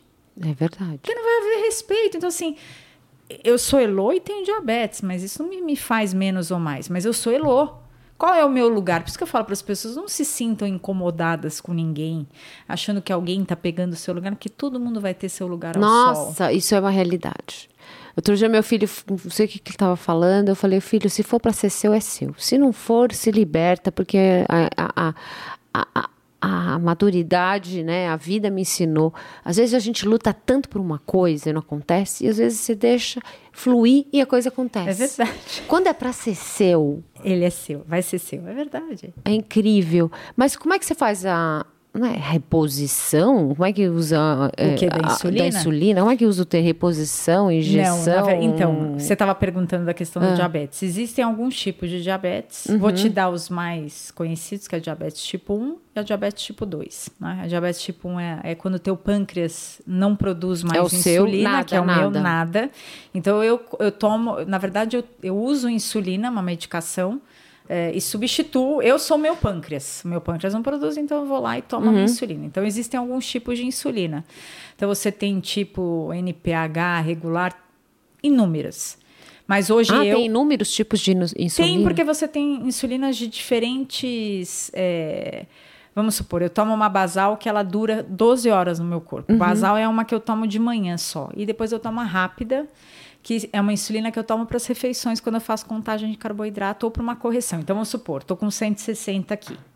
Aí eu acabo o nosso, a, a nossa conversa, vou para casa, no caminho de casa eu vou medir, aí de repente eu estou com 180 eu vou lá e faço uma correção com essa insulina rápida. Então é, é via oral? Não, é, é ah, via, injetar. Eu tenho uma caneta hoje. Ah, é uma entendi. caneta com uma, com uma você faz ou por injeção ou por caneta. A minha a minha insulina já vem numa caneta. Por isso que eu te falo, vem, existe um avanço maravilhoso na medicina. Infelizmente nem tudo é acessível. É porque eu, fico, eu tava pensando exatamente nisso agora. Eu falei, gente, como é que as pessoas antigamente faziam? Morriam. E aí, e, e se a gente pensar que a insulina tem 100 anos, Dri? Só. Então, isso que eu tô falando. Antigamente as pessoas morriam. Na verdade, foram dois é, cientistas que descobriram, através de, de, uma pesquisa em cachorro, a insulina. E a primeira vez que eles, eles uh, testaram essa insulina foi numa criança, porque assim, existem fotos né, de crianças em macas. Era um negócio horroroso. Então eu falo, a gente tem que. É, agradecer. Agradecer a Deus, já, aos cientistas. Aos cientistas e entender, porque os mitos vão até para a questão da insulina. Então, eu já ouvi muito diabético falar, ah, eu tomo medicação via oral, viu? Mas por quê? Qual que é o problema? E se o senhor precisar tomar a insulina? Ah, insulina vicia. Não, gente, insulina é um bálsamo da vida. Eu, a minha vida depende da insulina que eu tomo. Porque no seu caso não é balinha que resolve. Não, não tem nada. É não, porque estou te falando da balinha. Porque eu já ouvi. Eu, aqui eu estou te fazendo umas perguntas, não, eu nem sei favor. porque eu não, não tô entendo. Achando o máximo, vai porque lá. assim, eu já vi falar, ah, ela, ela, sempre ela tem diabetes, então ela leva umas balinhas. Ah, não, a balinha é para hipoglicemia. é complexo. Não, porque o seu caso é, funciona isso da, não, da então, balinha? Porque assim, quando você toma insulina, o, a drica. Ah. Você comeu um doce, seu organismo vai produzir a insulina suficiente para metabolizar aquela uhum. glicose que você comeu. Eu não tenho essa capacidade. Isso que eu ia falar. Então seu, a gente o seu pâncreas não produz nada, nada, de insulina. Então eu vou ter uma insulina basal, que é uma insulina base para uhum. eu sobreviver 24 horas, certo? Né, que é o que eu E a rápida para aquilo que eu vou comer. Só que às vezes você está numa fase onde você está com uma gripe incubada, então você necessita de mais insulina. Ou de repente eu tomei insulina e não comi tanto quanto eu deveria ter comido. Ah. Aí o que, que acontece? A insulina faz efeito, eu não tenho comida, minha glicemia vai baixar. A, o meu, a minha, eu vou, vai faltar açúcar no meu sangue e tem mais insulina do que outra coisa. Ah, e tem muita aí insulina. A, aí a balinha vai. Ah. Eu, na verdade, não ando com balinha, eu ando com uma Coca-Cola Baby na minha. Tá dentro da minha bolsa, inclusive. Que é, é isso. Eu, eu aprendi a, a conviver com as minhas limitações. Eu falo que a diabetes não me limita, mas ela tá, traz algumas restrições. Então, assim, eu não vou sair de casa sem minha Coca-Cola na bolsa, gente. Se eu passar mal na direção, dirigindo. Você desmaia. Eu, eu, eu tenho que parar, tomar minha Coca-Cola, esperar voltar ao meu estado normal. Já aconteceu? Já. Só que você tem que pensar que eu sou, eu tenho sensibilidade, eu sinto. Eu sinto, Você sente? eu tenho sintomas Tipo, de tá vindo. Eu sei, sabe? Você começa a perder um pouco da tua, dos teus reflexos. Mas tem gente que tem assintomática. Não, não sente nada. Então, desmaia, provoca um acidente. Então, porque, mais uma vez, a importância de você ter o controle da sua doença. Fazer o monitoramento da glicemia a cada duas horas, a cada quatro horas, que o médico prescrever. Para você justamente ter essa noção. Então, eu tenho uma coca na minha bolsa, eu tenho uma coca no, no meu carro. Eu vou viajar, eu levo engradados de Ué, porque eu já fui passar, na época da pandemia, nós fomos para Aham. um lugar super. Não tinha ninguém. Era Sei. uma, uma, perto- uma ilha ali perto de Paraty. Não, não tinha Sei. contato com quase ninguém. Pô, a primeira coisa que eu fiz foi montar o meu kit de sobrevivência. Você tem Não- um kit de sobrevivência? Tenho. Como é que é esse kit? Então é assim, minha, são as minhas insulinas. A Coca-Cola? A Coca-Cola. O meu, esse sensor eu tenho, então eu tenho um aplicativo baixado no meu celular, mas se o meu celular acabar a bateria, eu tenho que ter meu glicosímetro. Então o glicosímetro é o que você faz E no você sangue. perde isso quanto tempo? Toda, toda hora? Ah, o, olha, o sensor não, não tira a necessidade da glicemia na ponta do dedo. Ah, é? Porque o sangue, é, o resultado é muito mais preciso, Preciso, do que aqui. imagino. uhum. Então eu faço toda vez que eu vou comer e duas horas depois eu faço também no, no. Tipo, é, uma, é um. Uma extensão da Elo. Eh, Sabe, você, Aham. falou para eu falar das histórias, eu tenho um caos da Elo com a Beth. Eu Foi- te, desculpa, eu te interrompi. Você estava falando do kit. Então você tem. Ah, eu é, tenho a insulina, são duas, a rápida e a basal. Eu tenho duas baterias, que se acabar a bateria do glicosímetro eu tenho lá. As minhas agulhas, que é a que eu coloco na caneta. que mais? Ah, eu tenho álcool pro dedo, A Coca-Cola. a Coca-Cola é isso, mas é um kitzinho que Você leva pra tudo quanto é eu lugar. levo para tudo quanto é lugar. E quando eu vou viajar, eu tenho que fazer tudo isso em dobra. Eu levo outro aparelho de glicemia, eu levo um- ah, as minhas tiras de glicemia, as minhas baterias, insulina eu tenho que levar sempre mais, porque eu já fui viajar, perdi insulina e depois para achar foi um parto, Nossa. porque não é todo lugar que você acha insulina. Nossa. Então você é compra engraçado. a insulina em qualquer país? Ou você precisa apresentar Não, você alguma- precisa de, você precisa, por exemplo, para qualquer lugar que você vá fora daqui, você tem que levar um atestado, um relatório. relatório, Um atestado não, um relatório. Um relatório do seu médico sempre importante. Acho que você tá. Eu lembro que quando eu era mais nova, eu ia viajar, eu- a, a insulina não era como é agora, dessa caneta. A insulina eu tinha que andar numa geladeirinha. Então eu Hum. levava uma geladeirinha rosa choque, linda. Como uma- praticamente o adesivo Olha, que eu tô no braço. Olha, que legal. E várias vezes eu fui parada. Na Itália, principalmente. Jura? Ah, posso. Abre aí! Né, aquele jeito Sei. educado de ser. Aí você abria, mas você tinha que mostrar o relatório para falar o que, qual que era a medicação que você estava levando. Até porque se acontecesse alguma coisa, eu tinha como justificar a compra na farmácia. Isso que eu te falar. Não é tão fácil como aqui, né? E aí você conta do seu caos. Luca. Não, foi muito engraçado porque assim, como a, a maturidade te traz essa segurança é, de, de fazer determinadas coisas em alguns lugares. Então, uma vez, eu não faz muito tempo, não. Eu tava, eu tinha acabado de sair do escritório e ninguém podia almoçar. Eu falei, ai, tô louca para comer uma salada. Vou ali nos Jardins na Almanara. Aí parei e na, eu não sei como é que tá hoje, faz tempo que eu não saio para comer. Mas tinha aqueles bancos e aquelas mesas individuais. E eu sentei. E eu não tinha sensor na época, então eu peguei e fiz ali o, o meu, a minha ponta de dedo para ver quanto estava da glicose e já fiz a contagem de carboidrato porque eu já sabia o que eu ia comer. Peguei a minha caneta e fui fazer assim, tinha uma senhora do meu lado. Nossa! Ela falou: "Você vai se drogar aqui mesmo?" Você tá brincando? Juro por Deus. Você vai se drogar aqui, Aqui mesmo? mesmo. Falei, qual é o nome da senhora? Até esqueci. Ela falou, ah, eu sou fulana de tal. Eu falei, então, a senhora sabe que. A senhora sabe que é diabetes? Ela falou, claro que eu sei, mas você com essa idade não tem diabetes. Eu falei, não, eu tenho sim. Diabetes não Desde é... os 11 anos, É, inclusive. E aí foi uma oportunidade de educar uma pessoa que desconhecia totalmente. Nós viramos amigas no final do almoço, estávamos lá brindando de café. Sei. Eu falava com ela de vez em quando, ela faleceu, inclusive, na pandemia. Jura? Mas foi interessante porque, assim, se fala muito dessa questão do você se aplica na rua, no lugar que você precisa, ou você vai até um banheiro. Então, existe uma. Acho que existem fases da vida. Eu, não, eu acho que eu não faria isso na adolescência. Até porque o, a- o tratamento na minha adolescência era muito diferente do que eu tenho hoje. Era uma vez só que eu tomava insulina. Então eu não tinha essa preocupação ou, ou não, não tinha disposição na época essa insulina rápida para fazer a contagem de carboidrato. Não existia isso. Você tomava uma vez por dia. E, tu- e tudo bem, né? Agora, hoje, você tem essa possibilidade. Às vezes a pessoa deixa de se, se automedicar através de uma prescrição, como você falou, será que você vai tomar a insulina na hora certa ou a medicação por vergonha? Uhum. Então, eu falo assim, é óbvio que você não vai estar num lugar... Você sabe aonde você pode. Mas a, a maturidade traz isso, é tão automático. É, é, é, sou eu, Elô, eu preciso disso. Eu não tenho tempo de ir até o banheiro. E aí eu aproveitei aquele momento para educar aquela senhora. Mas existe, nem sempre eu tenho essa plenitude. Uma vez eu estava, não faz muito tempo, no ano passado, minha mãe fez uma cirurgia da coluna. E eles pedem para você colocar o sensor quando ele vai acabar, ele dura 14 dias. Uma uhum. hora antes dele acabar, você coloca o outro que você vai usar. E eu tava com dois negócios aqui, ó. Aliás, eu tô até roxa aqui do outro.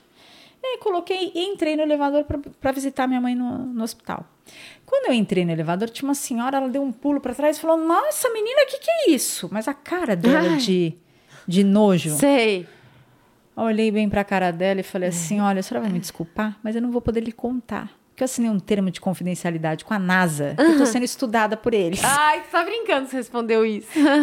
é. Assim, nem, é óbvio. É óbvio. Eu, o que eu quero mostrar é o outro lado da moeda. Nem sempre eu tô com esse sorriso no rosto para poder explicar. Explicar. Ou eu tô num momento bom. Tô Neste dia eu estava tão louca da vida. Sei. Eu falei, não, não posso lhe contar. Eu tô sendo estudada. Que, quero ver, não. queria ver a cara. Aí dela. ela, ela cruzou o braço assim, eu também cruzei, ela desceu, eu desci, eu fui de um outro, mas assim, para falar o quê? Eu não estava num bom dia, obviamente. Estava indo ver minha mãe, minha mãe tava, tinha feito uma cirurgia grande de coluna, mas ela poderia ter me questionado de uma outra isso, forma, que é aquilo que, que a gente estava falando. Como, como, perguntar? Oi, nossa, me conta. Eu estava com, tava muito quente, eu estava com um vestidinho de, de alcinha e realmente eu estava com duas coisas aqui, né? Mas ela podia ter dito: Nossa, me fala, o que que é isso? É. Ah, me conta. Não, é uma foi uma forma agressiva, porque ela pulou para trás, é. assim como se ela tivesse visto um ET. Aí eu até brinquei no caos, falei, eu deveria ter o letreiro, né, de diabetes, porque parecia que eu tinha algo, algo contagioso. Nossa. Como que é seu, seu dia a dia, assim? Você acorda, tem alguma alimentação específica? Você, como é que você faz? Como é que é no seu dia a dia? Como eu tive essas complicações, principalmente no pé, uma das minhas maiores preocupações era a questão do peso. Porque a, a, o pé de Charcot, o pé diabético, ele tem algumas complicações, primeiro anatômicas, né? Você fica com os dedos em garra, por ah, conta é? da. É, como você já não tem mais a mesma sensibilidade, ah. o teu pé vai, vai criando um, uma anatomia para ele encaixar. Você não tem mais uma pisada. A biomecânica toda fica diferente. Certo. E por que eu estava te falando da biomecânica que você perguntou? Esqueci. Como é que é seu dia a dia? Ah. Aí você falou, por conta da descomplicação Isso, do pé diabético. E aí eu comecei, sempre tive essa alimentação mais regrada. E de uns tempos para cá, eu comecei a perceber o que me faz mais mal, o que me faz menos mal. Então, isso é uma coisa muito individual. Que às vezes a pessoa me pergunta, Elô, o que, que você come? O que eu como é o que eu descobri que é o que faz bem para o meu bem-estar. Mas isso não significa que procure um nutricionista, procure um endocrinologista. Então, eu tenho uma alimentação muito regrada, sim. Eu como pouco por conta dessa preocupação toda com o pé e também por um, um resquício da, dessa coisa do peso lá de trás, que eu acho que é importante falar. Aí é uma questão minha, não é de diabetes. É uma Sei. questão do Elô. Eu trago uhum. essa coisa do peso, de me olhar e não achar que eu tô magra. Sei que é a saúde mental que a gente tem que cuidar. Eu cuido muito. Eu, eu admito que eu ainda tenho isso, mas eu trabalho muito com isso, do se aceitar. Sabe? De falar, peraí, eu tô bem, esse é o meu equilíbrio. É, é, é que assim, a gente busca isso, mas a gente tem muitos grilos ainda. Grilos, né, Tiago? Não, é, tá... mas é grilos. Às vezes eu, eu que, por exemplo, é uma pessoa que. Eu sou outra Adriana. Eu sou. Tanto é que eu, quando as pessoas me chamam de Adriana, eu falo, eu não sou Adriana, eu sou Drica. Eu conversei isso com minha terapeuta. Chegar ao ponto de eu falar assim, eu não. Eu. Hoje eu sou a Drica como, e eu sou o que eu sou e eu, como eu deveria ter sido a vida inteira. Essa é, sou eu. Não é que eu nunca, nunca fui a Drica, mas quando eu me percebi e eu me aceitei e eu enfrentei os meus, meus limites, medos. meus medos, o autoconhecimento e eu meio que é, passei a não ligar pelo que as pessoas pensam de mim e tudo mais, isso foi libertador para mim. E isso é a Drica, não é a Adriano, porque a Adriana era outra pessoa. Mas, Drica. Era você, outra pessoa, cheia de preocupação. Mas se você não tivesse passado pela Adriana, você não chegaria ah, a Drica. Mas isso com certeza. Tanto é né? é que algumas, algumas psicólogas que vieram aqui no Drica Pod, a gente conversou sobre isso e foi exatamente isso. Faz parte da minha vida. Mas é essa aceitação, ela completa, ninguém tem. Todo mundo tem. todo dia a gente passa por algum. Todo dia. É. Ai, porque hoje eu não sei, talvez. Ah, hoje eu quero, quero emagrecer. Ah, eu quero minha pele mais assim. Ah, porque eu não tenho roupa suficiente. Ah, porque. Sei lá, tem várias coisas. Eu vou coisas. te fazer uma pergunta agora a você. Ah. Olha só, ouvintes, telespectadores. Que, gente, quem nunca passou assim num, num, espelho de casa e falou: Nossa, mas essa, essa roupa tá, tá me engordando. Aí você volta, troca de roupa, volta de novo. Ah, não, também não. Na verdade, não é roupa. É você. É, eu acho que é isso. Acho que a gente tem que aceitar que essas coisas acontecem. As fraquezas vêm à tona. O que a gente não pode deixar é que isso se torne o seu dia a dia. Ah, o que te domine que é essa questão da saúde mental de novo. E isso em qualquer situação, independentemente de eu ser diabética, qualquer coisa. É por isso que eu falo, não é o diabetes. Eu, eu não seria a Elo hoje se eu não tivesse, acho o que, diabetes. diabetes não é uma escolha, não foi uma escolha minha, foi algo que aconteceu, eu tive que lidar. Mas eu tive que passar por tudo isso. Esse, esse processo de autoconhecimento, de aceitação. Né? Então você falou como é que é o meu cuidado hoje? O meu cuidado é um ato de amor próprio. Porque se eu me descuido, se eu descuido da diabetes, eu estou descuidando de mim. E descuidando, consequentemente, da sua família, porque você vai ficar doente. De um todo. De um todo. E aí você não vai ter como cuidar da sua família. É o que eu sempre falo. A gente tem que ser um pouco egoísta. Tem que ser. Até pra gente poder se doar. Drica, como é que tá aqui. Como é que você vai amar alguém se você não se ama? Você não vai entender. Peraí, eu preciso me amar, eu preciso me cuidar. Você é a pessoa mais importante da sua vida. Porque se você não estiver bem, como é que você vai conseguir trabalhar? Como é que você vai poder alimentar a sua família, é, poder contribuir para o mundo? Ou mesmo se cuidar? Porque ficar doente é não, e o doente, o doente em todos os aspectos, né? Em todos os níveis. Aspectos. Então, quando você fala do, de ser egoísta, não é na, na, na, concepção extrema da palavra. Não. E o ser egoísta, acho que toca num assunto que todo mundo precisa pensar. O de dizer, se sinta no direito de dizer não. Isso. Quantos anos da minha vida, Drica, eu não, eu, eu me recordo de eu falar sim para agradar os outros. Todo mundo já passou por isso, gente. E, é, e a é pessoa que mais sofria era eu. É, isso aí. E o autoconhecimento, a maturidade traz isso. A, a libertação de falar, eu não quero. Isso. Não me faz bem, eu não quero. Ah, mas por quê? Porque eu não quero. Pronto. E ponto final. É ponto final.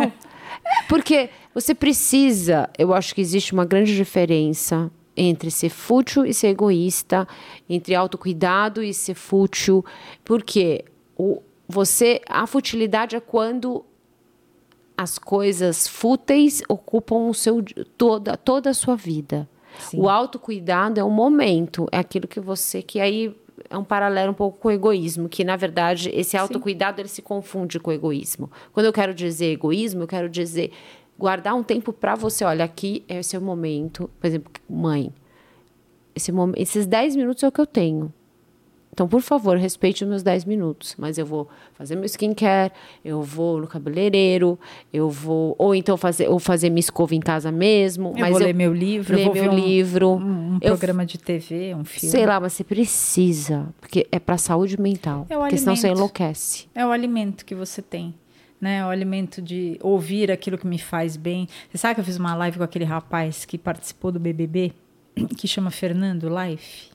Que sofreu um acidente. Ah, você fez uma live com ele? Ele está fazendo no, Isso, no limite no agora. Ele é espetacular. O, o, Nando eu conheci antes e depois, né? Antes, quando, antes do acidente, e aí tive a uhum. oportunidade uhum. de, de, de, conversar com ele. Não sou amiga, mas ele me deu a chance de conversar um pouco nessa live. E ele traz é, reflexões importantíssimas, que é isso, você precisa se alimentar do que te faz bem. O alimentar é, da saúde física, da saúde mental, o que, que, eu, o que, que eu quero ouvir? Porque o que você ouve te impacta, sim. as, as companhias que você escolhe te impactam também. Nossa, com certeza. Eu lembro que uma vez meu marido, eu, eu brinco, meu marido me trouxe muito aprendizado, é essa troca muito importante de uma parceria de vida. Então, uma vez eu falei para ele: ah, a gente precisa ir não sei aonde. Ele falou: não preciso nada. O meu tempo é muito escasso para eu fazer o que eu não quero.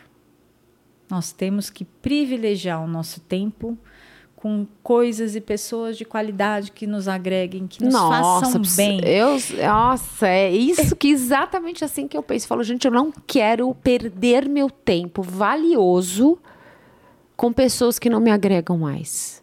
E é a maturidade que traz isso. Porque quando nós somos mais novos. Mas não é todo mundo que, é. que é maduro e que. Mas é importante, eu quero trazer essa consciência. Não, não perca seu tempo com pessoas que não vão te agregar que vão fazer você se sentir menor, que vão fazer você se sentir é, desvalorizado. Dispensável. Dispensável. Dispensável. Engraçado. Eu estava lendo outro dia também alguma. Algum desse, dessas, dessas grandes influências, eu acho que era um ator, ele estava falando exatamente isso. Com o passar dos anos, eu fui percebendo que eu estou rodeado de poucas pessoas mas pessoas que realmente querem meu bem. Isso. Porque a vida traz essa. Eu, eu lembro que eu tive um, um problema, eu, eu, entrei em parafuso quando eu falei, gente, cadê meus amigos? Tinha tanto. A minha mãe falou, minha mãe que é. Meu pai também, sim, mas meu pai era mais. Tinha esse meu jeito de achar que todo mundo era amigo. Minha mãe é uma pessoa mais reservada, mais introspectiva, libanesa. Ela falava, não, você tinha conhecidos. É, isso exatamente. Conhecidos, filha, amigos, são poucos. São poucos que se disponibilizam a te ouvir, a te dar a mão quando você precisa e vice-versa. Acho que a vida é essa, você tem que ter uma troca. Quando você começa a ver que só você dá e você não recebe ah, nada. Todo mundo já passou por isso, por Nossa. amizades onde você só dá, dá, dá e a pessoa não te dá nada em troca, né? E você acha que é aquilo que não tá ótimo, que é isso que eu mereço. Não, gente. Eu acho que o mais importante é você ter perto de você, você pessoas que te tem, que tem um significado na sua vida. É isso. A vida é essa, é essa a, troca, né? Dri? A vida é essa, é essa troca. Mas, mas é, é, é o que eu quero para mim hoje são pessoas que me tragam significado. Inclusive eu fiz, eu faço terapia. A gente estava conversando esses dias sobre valor e significado. Ah, existem pessoas que medem você pelo valor. E aí é valorização. Aliás, Sim. essa palavra, estou até mudando essa palavra, valor. Me dê valor. Não, não me dê valor. Eu quero, quero ter significado na sua vida. Porque as pessoas que me dão valor, ela me, elas me monetizam, elas, te veem, elas se interessam pelo que eu tenho. E não pelo que você é. Não pelo que eu sou. Já uma pessoa. Quem são as pessoas? A reflexão é quem são as pessoas que você dá valor e quais são as pessoas que te trazem um significado para a tua vida. Quando você para para pensar nisso, você fala, putz, grila, quem são as pessoas que trazem significado? E, e é uma é, é uma reflexão difícil. É. Muito Porque difícil. as pessoas de valor, elas fazem parte da sua vida. Você não precisa negar. Sim. Mas eu sempre falo, coloquem os amigos em prateleiras. Existe o amigo da balada, existe o amigo de falar besteira, o amigo que você... Minha avó falava isso. Que você vai só... É, que não suporta te ver feliz, que só quer te ouvir quando você tá mal. E você vai ter que entender como cada um é para você poder viver feliz, porque senão não para você não, não, não, não se, se frustrar, frustrar, é, né? Porque você cria uma expectativa e você espera daquela pessoa algo que ela não vai Como é que dar. você vai, é, é, é, a mesma coisa. Como é que você quer fazer uma reflexão de vida, brisar? Que eu falo, vamos brisar com o cara que quer ir na balada o teu amigo da balada, ele não quer brisar. A vibe dele não é brisar. A vibe dele é ir na balada e o ruim vai ser muito divertido. E que legal, mas vai servir para aquilo. Mas não misture. Não coloque né, a, a, balada, o cara da balada, teu amigo da balada, na prateleira da, da, da brisa, reflexão. da reflexão, porque ela não vai do te papo, dar. Do papo vai... gostoso, construtivo. Isso. Né? E é. tem um momento da vida também que você que fala assim, puxa, eu tô numa fase que eu tô tão tranquila, não não sei, ou na fase da balada, e aí você, às vezes essas conexões, elas se desconectam justamente Sim. porque a gente não... São fases, fases, de vida diferentes, né? É, fa... e, e, é engraçado que tem uma época da sua vida que você consegue perceber que as pessoas não querem se desconectar de você, mesmo estando em fases diferentes. É. Então eu tenho, né, minhas amigas tem, são mães de adolescentes. E eu sou mãe de crianças pequenas, onde minha agenda é a agenda delas. Então eu tinha uma live na terça-feira, desmarquei porque a Malu estava com dor de ouvido, chorando de dor. Então as amigas, os amigos vão entender. Vão. Então você começa a entender que pessoas não querem se desconectar de você por, por estarem em fases diferentes. Mas é isso, você não pode cobrar desta pessoa um papo de brisa é. se o cara é o cara da balada. Eu tenho amigos assim. Isso. E eles sabem, tá tudo bem. Porque a gente consegue não se frustrar. Porque eu lembro, tinha várias vezes ao longo da minha vida, eu sempre fui dessa coisa de querer agradar. Sempre. De acabar é, é, suprimindo aquilo que eu queria mas fazendo para o outro para falar, pô, o cara tá feliz comigo, a minha amiga tá feliz porque eu fui, mas eu tô triste, né? E aí você começa a pensar, peraí, mas será que eu tô sendo eu, Elô? Começa a vir uma reflexão de identidade, né, Drica? Porque eu acho que assim, as pessoas têm que gostar de você do jeito que você é. Naquilo que eu posso oferecer, né, naquilo que eu posso dar, o que eu posso receber, porque e, e, também mostrando o que eu preciso receber. Porque eu lembro uma vez na faculdade, eu tinha feito relações públicas, eu entrei com 17, saí com 21. Tinha uma moça que não era muito não se aproximava muito de relações públicas, era na maior parte mulher. E aí um dia a gente tinha ido no. Eu fiz FAP, tinha um cafezinho, chamava Copérnico, dentro da faculdade. E aí três amigas me chamaram, essa moça foi, porque ela era amiga de uma outra, era amiga em comum. E eu tava chorando porque eu tinha brigado com o namorado. Ela falou: Você chora? Nossa. tipo, eu falei, aí você começa a pensar que tipo de imagem eu passo para as pessoas, né? Será que o erro também não está em mim? De não mostrar é, vulnerabilidade. Isso. É... Mas é um pouco da idade também, né? Porque quando a gente é, é mais nova, a gente não quer mostrar tanta vulnerabilidade. Mas é interessante é. para a gente trazer toda essa percepção do onde colocar, qual prateleira. Nem, não é porque a pessoa não está na, naquilo que você espera que ela não deve ser seu, seu amigo. Por isso que, que, a gente volta àquela coisa que eu falei para você. Senão você acaba não se dando bem com ninguém. É, então. Porque o teu, o teu, né, o teu grau de seleção é muito, peraí, eu, eu espero da pessoa aquilo que eu sou, não. Todo mundo é único. Eu tenho que saber e, e respeitar o que, que aquela pessoa pode me dar. É tanta coisa. É né? muita coisa. Você vive bem hoje com a diabetes? Vivo. Vive. Vivo bem. Não, não, quer dizer, eu tenho meus momentos. Tem né? complicações? Você acha que tem algumas complicações que a diabetes pode ter tra traz na vida das pessoas, mesmo com elas se cuidando? Então, eu, eu, eu te contei antes da gente começar a conversa que há quatro meses atrás eu tive o diagnóstico de desautonomia postural, uhum. que é você ter uma pressão deitada, uma pressão sentada e uma pressão de pé. Então, existem algumas causas. Uma delas pode ser cardiológica, que também é uma complicação da diabetes, porque ele atinge a parte cardiovascular, uhum. né? Quando a gente fala de circulação. E pode ser da neuropatia diabética, que também é esse comprometimento vascular, mas que te dá outro. Que, eh, são outras complicações, não é só no coração, é na parte toda da circulação, né? Tanto micro quanto macro. Eu vou te confessar que eu entrei um pouco em parafuso. Falei, pô, mas eu me cuido tanto. Sabe o que eu ia te falar? Eu falo, gente, a gente se cuida, você se cuida tanto e tem esse problema. Agora, eu, eu fico pensando assim, eu me cuido e quando eu faço exame, eu tenho sempre alguma coisa alterada. Agora, é.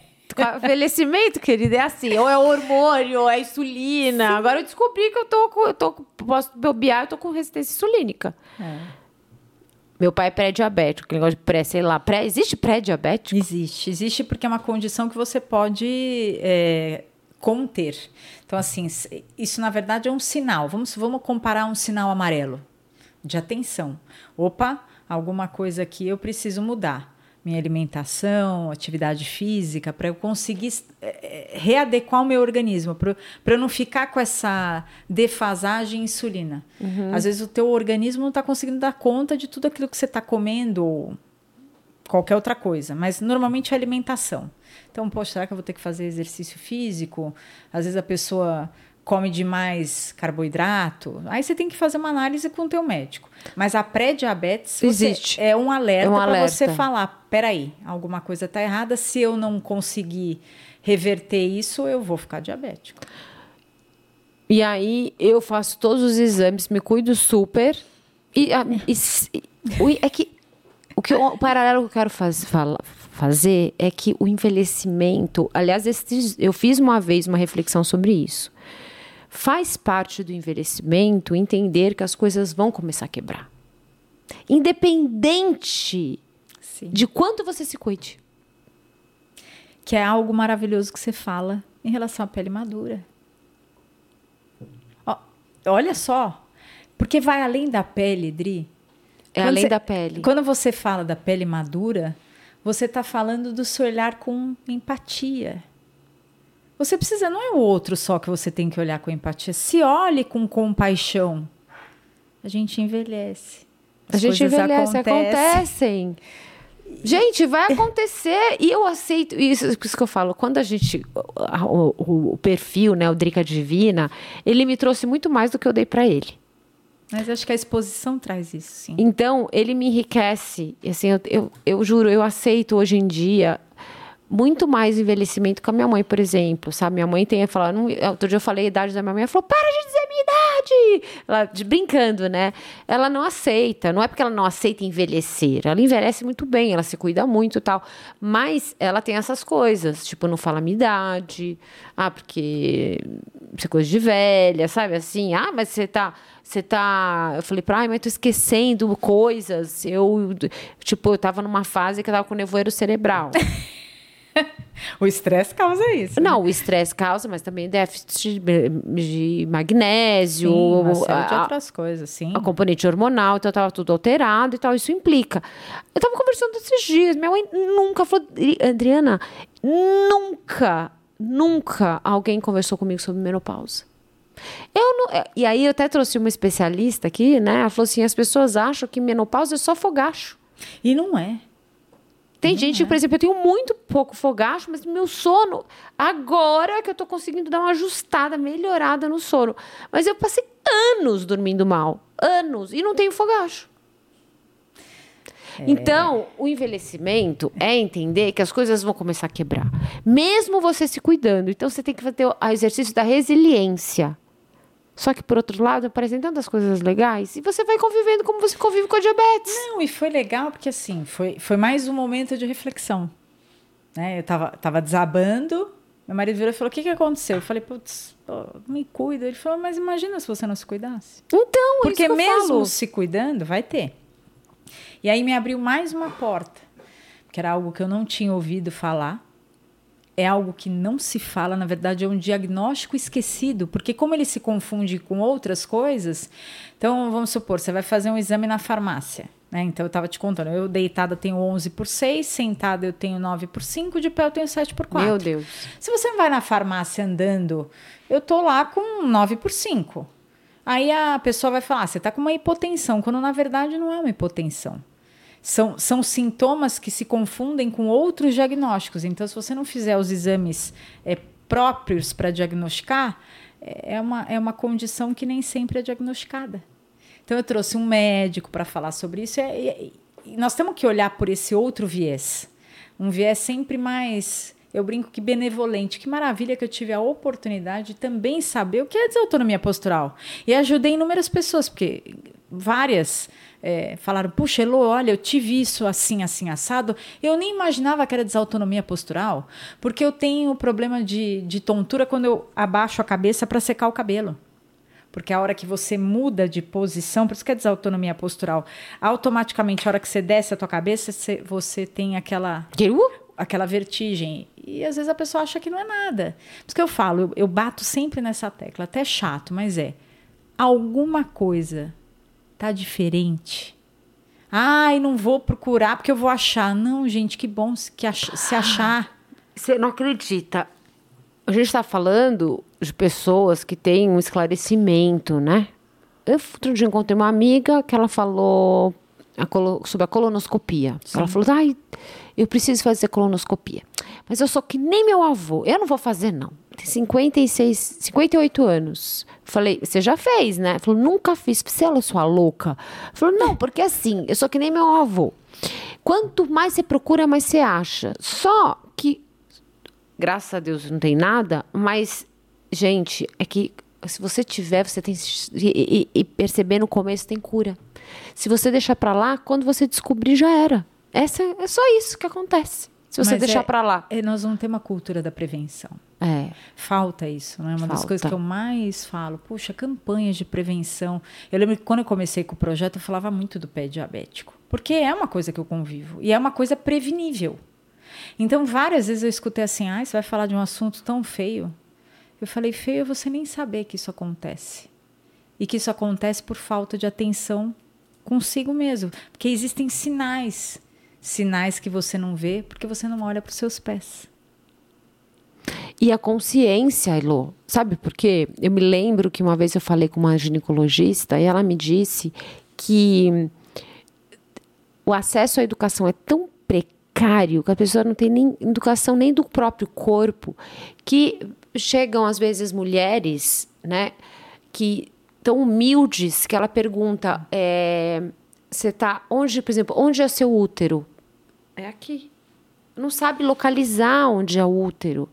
Não sabe localizar, não tem de nenhum conhecimento da, da, do corpo humano é básico, sabe? Educação à saúde tem que fazer parte da grade escolar desde pequeno. A, consci a consciência, assim, é. você fala, eu posso olhar meu pé todo dia. Isso. Mas eu tô olhando com consciência, é, é, é, é, o conhecimento. Tipo, puxa, eu, nossa, eu ouvi no, no Drica Pod que, então, com a Elo, que eu tenho machucadinho e eu tenho diabetes. Então, quer dizer, então, que agora me acendeu a consciência que eu vou ter que tomar cuidado, que eu tenho que ir lá, que eu tenho que procurar ajuda, procurar alguém que, que, que cuide desse machucado, porque ele realmente, Sim. ele pode levar à amputação. E, na verdade, tem um caminho longo para que isso não aconteça. Porque outra coisa que acontece, é que muito comum, como as pessoas não têm informação e a informação é limitada a essa concepção deturpada do que é o diabético, é amputado, ai meu Deus, eu tenho uma ferida, isso vai, isso vai causar amputação, então eu vou fingir que nem tem. Ah. Quando a pessoa vai buscar ajuda, Aí já é, é tarde. Já é tarde. E leva amputação mesmo? Leva. A cada 20 segundos você amputa um membro no mundo decorrente do diabetes. Jura? É, um, é uma das dos cenários mais tristes que se tem no Brasil. Isso é comum, né? É, nós temos uma cultura de que a solução do problema de uma ferida é amputação quando não é. Nós temos tratamentos através de curativos. A hiperbárica. A hiperbárica. Eu conheci gente. Laser terapia. Fez, a pessoa não desiste. Ela estava na 250 sessões de, de, de hiperbárica. Hiperbárica. Ele falou, melhorou. Melhorou. Porque a gente tem que ter consciência, Adri, que assim, o, o, como o diabetes é uma condição crônica de cunho inflamatório, quando você tem qualquer coisa, ele não vai, a coisa não vai é, se resolver rapidamente. Nós somos um pouco imediatistas, né? Eu começo a dieta hoje, eu quero amanhã já ter resultado. Eu faço ginástica, eu vejo aqueles posts brincando, fiz o meu primeiro agachamento. Você tem uma foto sem bumbum, a outra com bumbum imenso. Nós temos um pouco é, disso, claro. mas é, é ter paciência. O tratamento especificamente de ferida é um tratamento de longa duração. Então, é, é, é um tratamento que passa pela nutrição, ah. Olha o quanto a alimentação é muito importante. Para o diabético, a alimentação é super importante, não é? Principalmente no caso de cicatrização. Você precisa ah. de nutrientes específicos para auxiliar naquela regeneração de pele.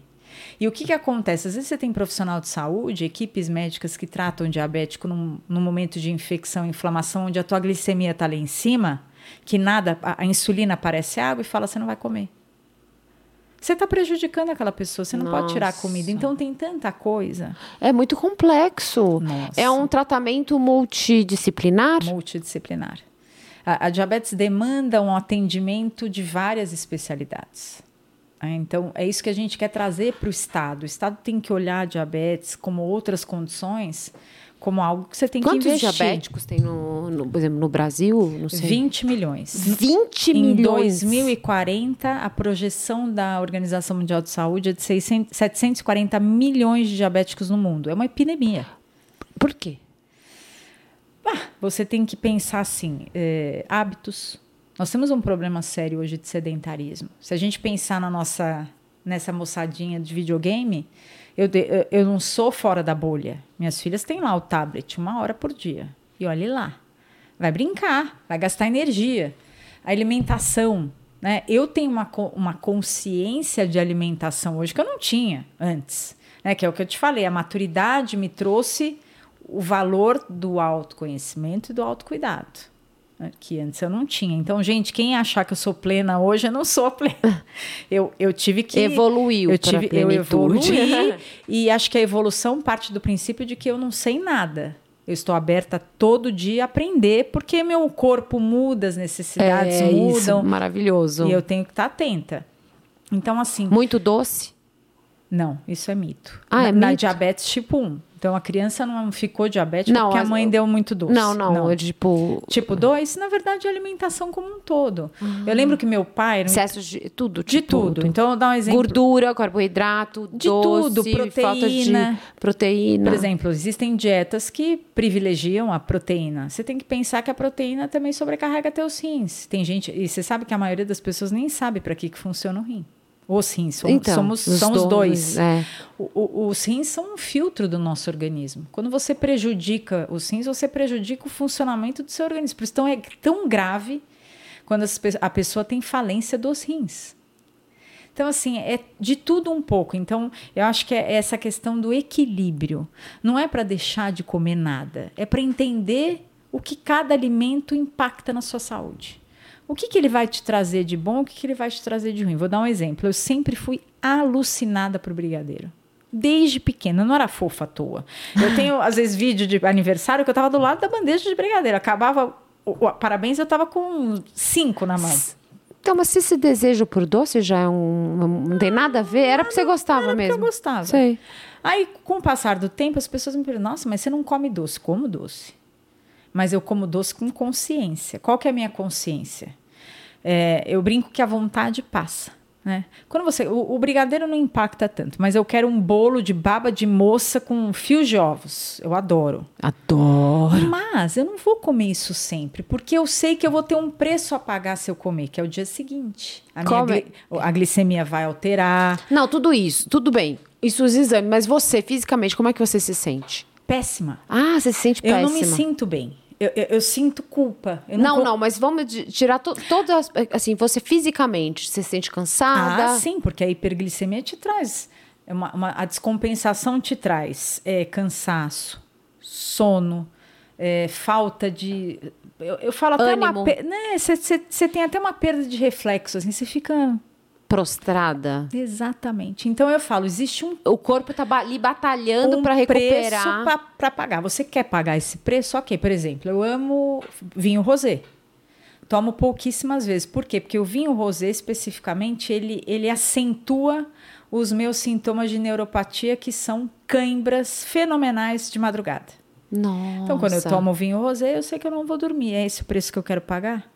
Então eu acho que você tem que ter uma balança. Tem dia que eu quero pagar o preço. Você fala, ai, vamos. Eu vou. Mas você pode encher a cara? Não. Ah, eu já enchi a cara. Não, mas então não, poder, poder eu você pode, pode, Dri, mas não, poder pro... não pode, não. Acho que poder não pode, mas eu quero. Não, não. O poder faz parte do teu livre arbítrio, mas é isso. Você começa a ter uma ideia quando você se olha com atenção e com amor. Você fala, puxa, será que é esse preço mesmo que eu quero pagar? Porque gente, vontade passa. A vontade passa. É claro, você está numa praia paradisíaca com seu namorado, com seu marido. Eu já tive na Bahia com meu marido. Eu olhei para. Vamos tomar um vinho? Vamos. Pô, rosé. Ah, eu quero rosé. E você gosta do rosé? Eu, hoje eu gosto mais do tinto. Você sabe que eu não gosto de vinho. Ah, vou ser massacrado. Eu já falei disso. Assim, eu sou. É. Não. É, é se você fala que você não gosta de vinho, eu e meu marido, a gente, é assim, eu percebi que a gente era, era soulmate, né? Que é que fala, né? Como fala? É alma gêmeas. É. Quando ele me levou para jantar, uma das primeiras vezes, e ele falou: Então, você não quer um vinho? Eu falei. Aí eu já estava naquela fase que eu falei: Eu vou ser verdadeira é, comigo. Claro. Eu falei assim: ah, quer saber? Pensei comigo, quer saber? Eu falei: Eu não gosto de vinho. Ele fez assim: Ai, que, que você gosta, Deus. Eu gosto de gin. Olha eu gosto aí. de gin tônica. Eu gosto de drink.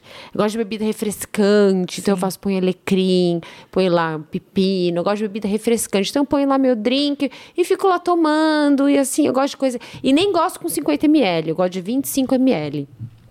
Então, eu. Até meu filho trabalha numa plataforma de gin, que é o The Gin Flavors, que eu adoro. E eles fazem os drinks. Eu ainda falei para o dono: eu falei, olha, o Érico, você fala para colocar para as mulheres 25 ml, porque mulheres não o gin, ele geralmente o pessoal faz muito forte e a mulher gosta de uma coisa mais suave, sim. a maioria, não são todas, a gente sim, não pode sim. generalizar. E aí eu gosto, eu fico lá. Então assim, eu a gente sai, a gente pede nosso gin, outro também não pede e tal, e eu curto. Eu gosto de gin tônica. Então, eu gosto muito de vinho. Aprendi a gostar mais com meu marido, que adora. E amo saquê. E saquê ah, espumante. Ah, ah, eu gosto. Saquê espumante. Olha que meu marido é japonês. Você já viu o saquê espumante? Já? Ele tá aí falando que já. Ai, oh, fala... como é que você nunca me mostrou isso? Não, nós vamos sair então em casais e vamos. Vamos. vamos. É maravilhoso. Mas eu tomo. Nossa, eu gosto disso aqui é, também. Eu tomo com. Então, assim, por exemplo, a comida a culinária japonesa é algo que me encanta, eu amo. Mas pro diabético, apesar de ser uma comida saudável, você tem o impacto do arroz. Então eu não Mas não como... precisa comer com arroz. Sim, mas então eu tive que você entender. É entre erros e acertos. Eu falo Sei. que você precisa saber como que aquilo vai impactar. Você tem, por exemplo, mamão, para mim é um, é um veneno. Eu como mamão, tomo insulina, faço contagem de carboidrato e a glicemia Muito fica lá doce. em cima. Para mim, talvez Sei. eu não produza alguma, alguma enzima que metabolize o mamão. Por isso que eu falo que nós somos seres individuais. Descubra a sua individualidade. Esse é o encanto do autoconhecimento. É, é verdade. É você entender no que você é diferente. Né? Porque às vezes a pessoa fica, ai, Elô, eu quero ter a sua glicemia. Não, descubra a sua. Como você vai alcançar o equilíbrio, só você vai saber.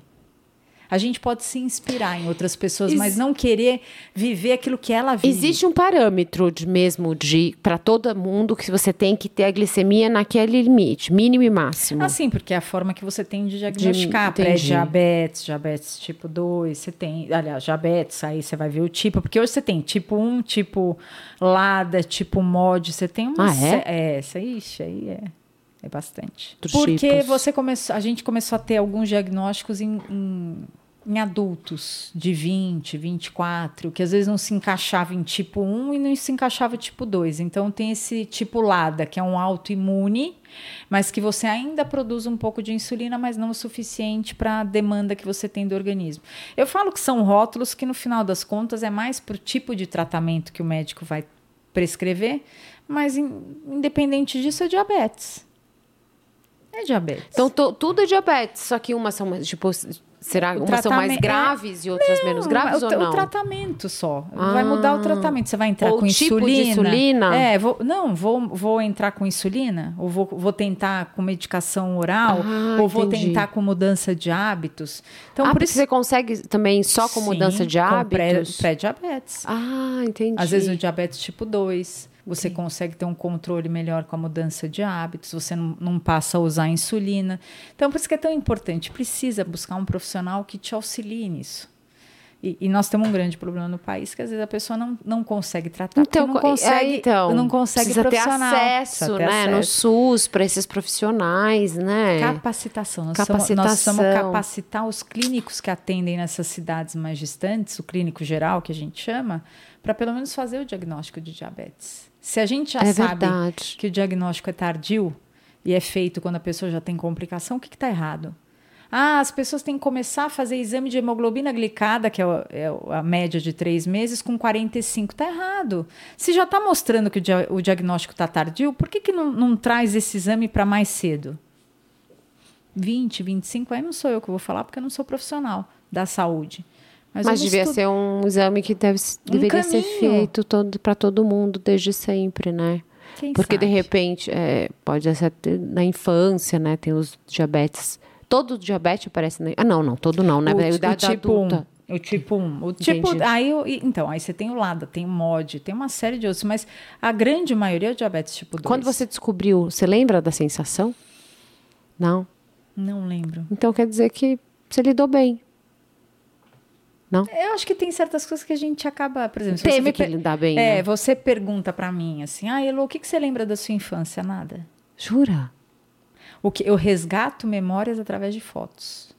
Mas você me perguntar, não, não tenho, não consigo ter essa essas lembranças tão Tem gente que, que lembra a roupa que tava, com quem brincava. Não consigo. Jura? Então, que louco. Engraçado. Parte psicológica. Talvez seja uma defesa que eu tive que.